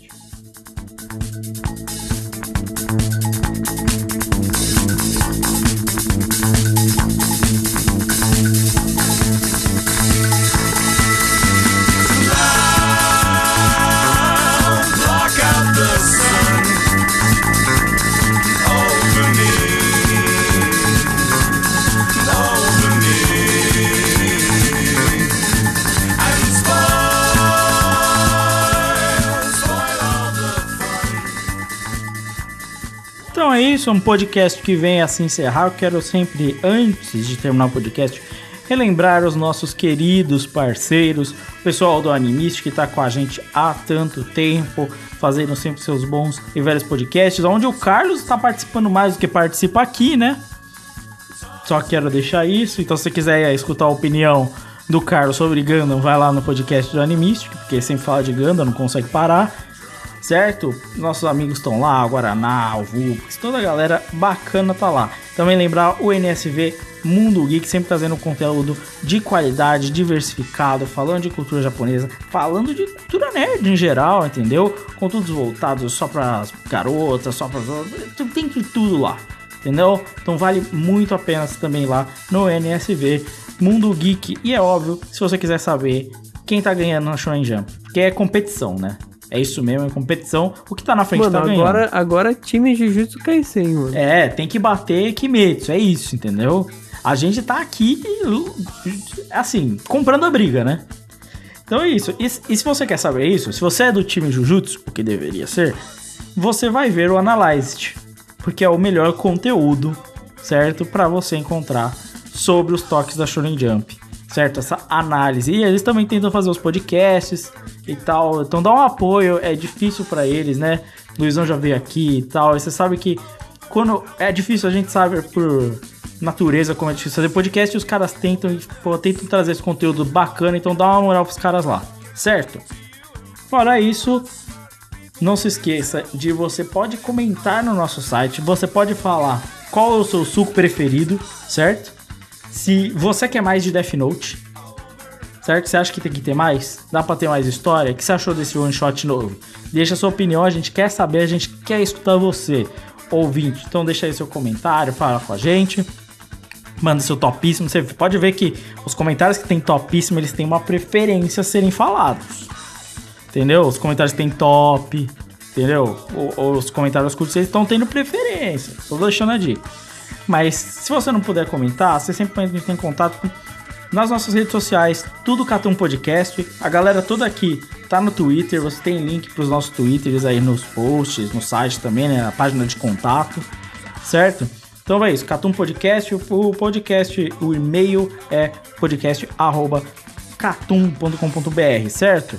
É isso, quero agradecer a todos que participaram aqui comigo e agradecer a todos os ouvintes né, que escutaram até aqui essa longa jornada. Então, obrigado a todos e até a próxima. Tchau. Falou. Valeu. Valeu.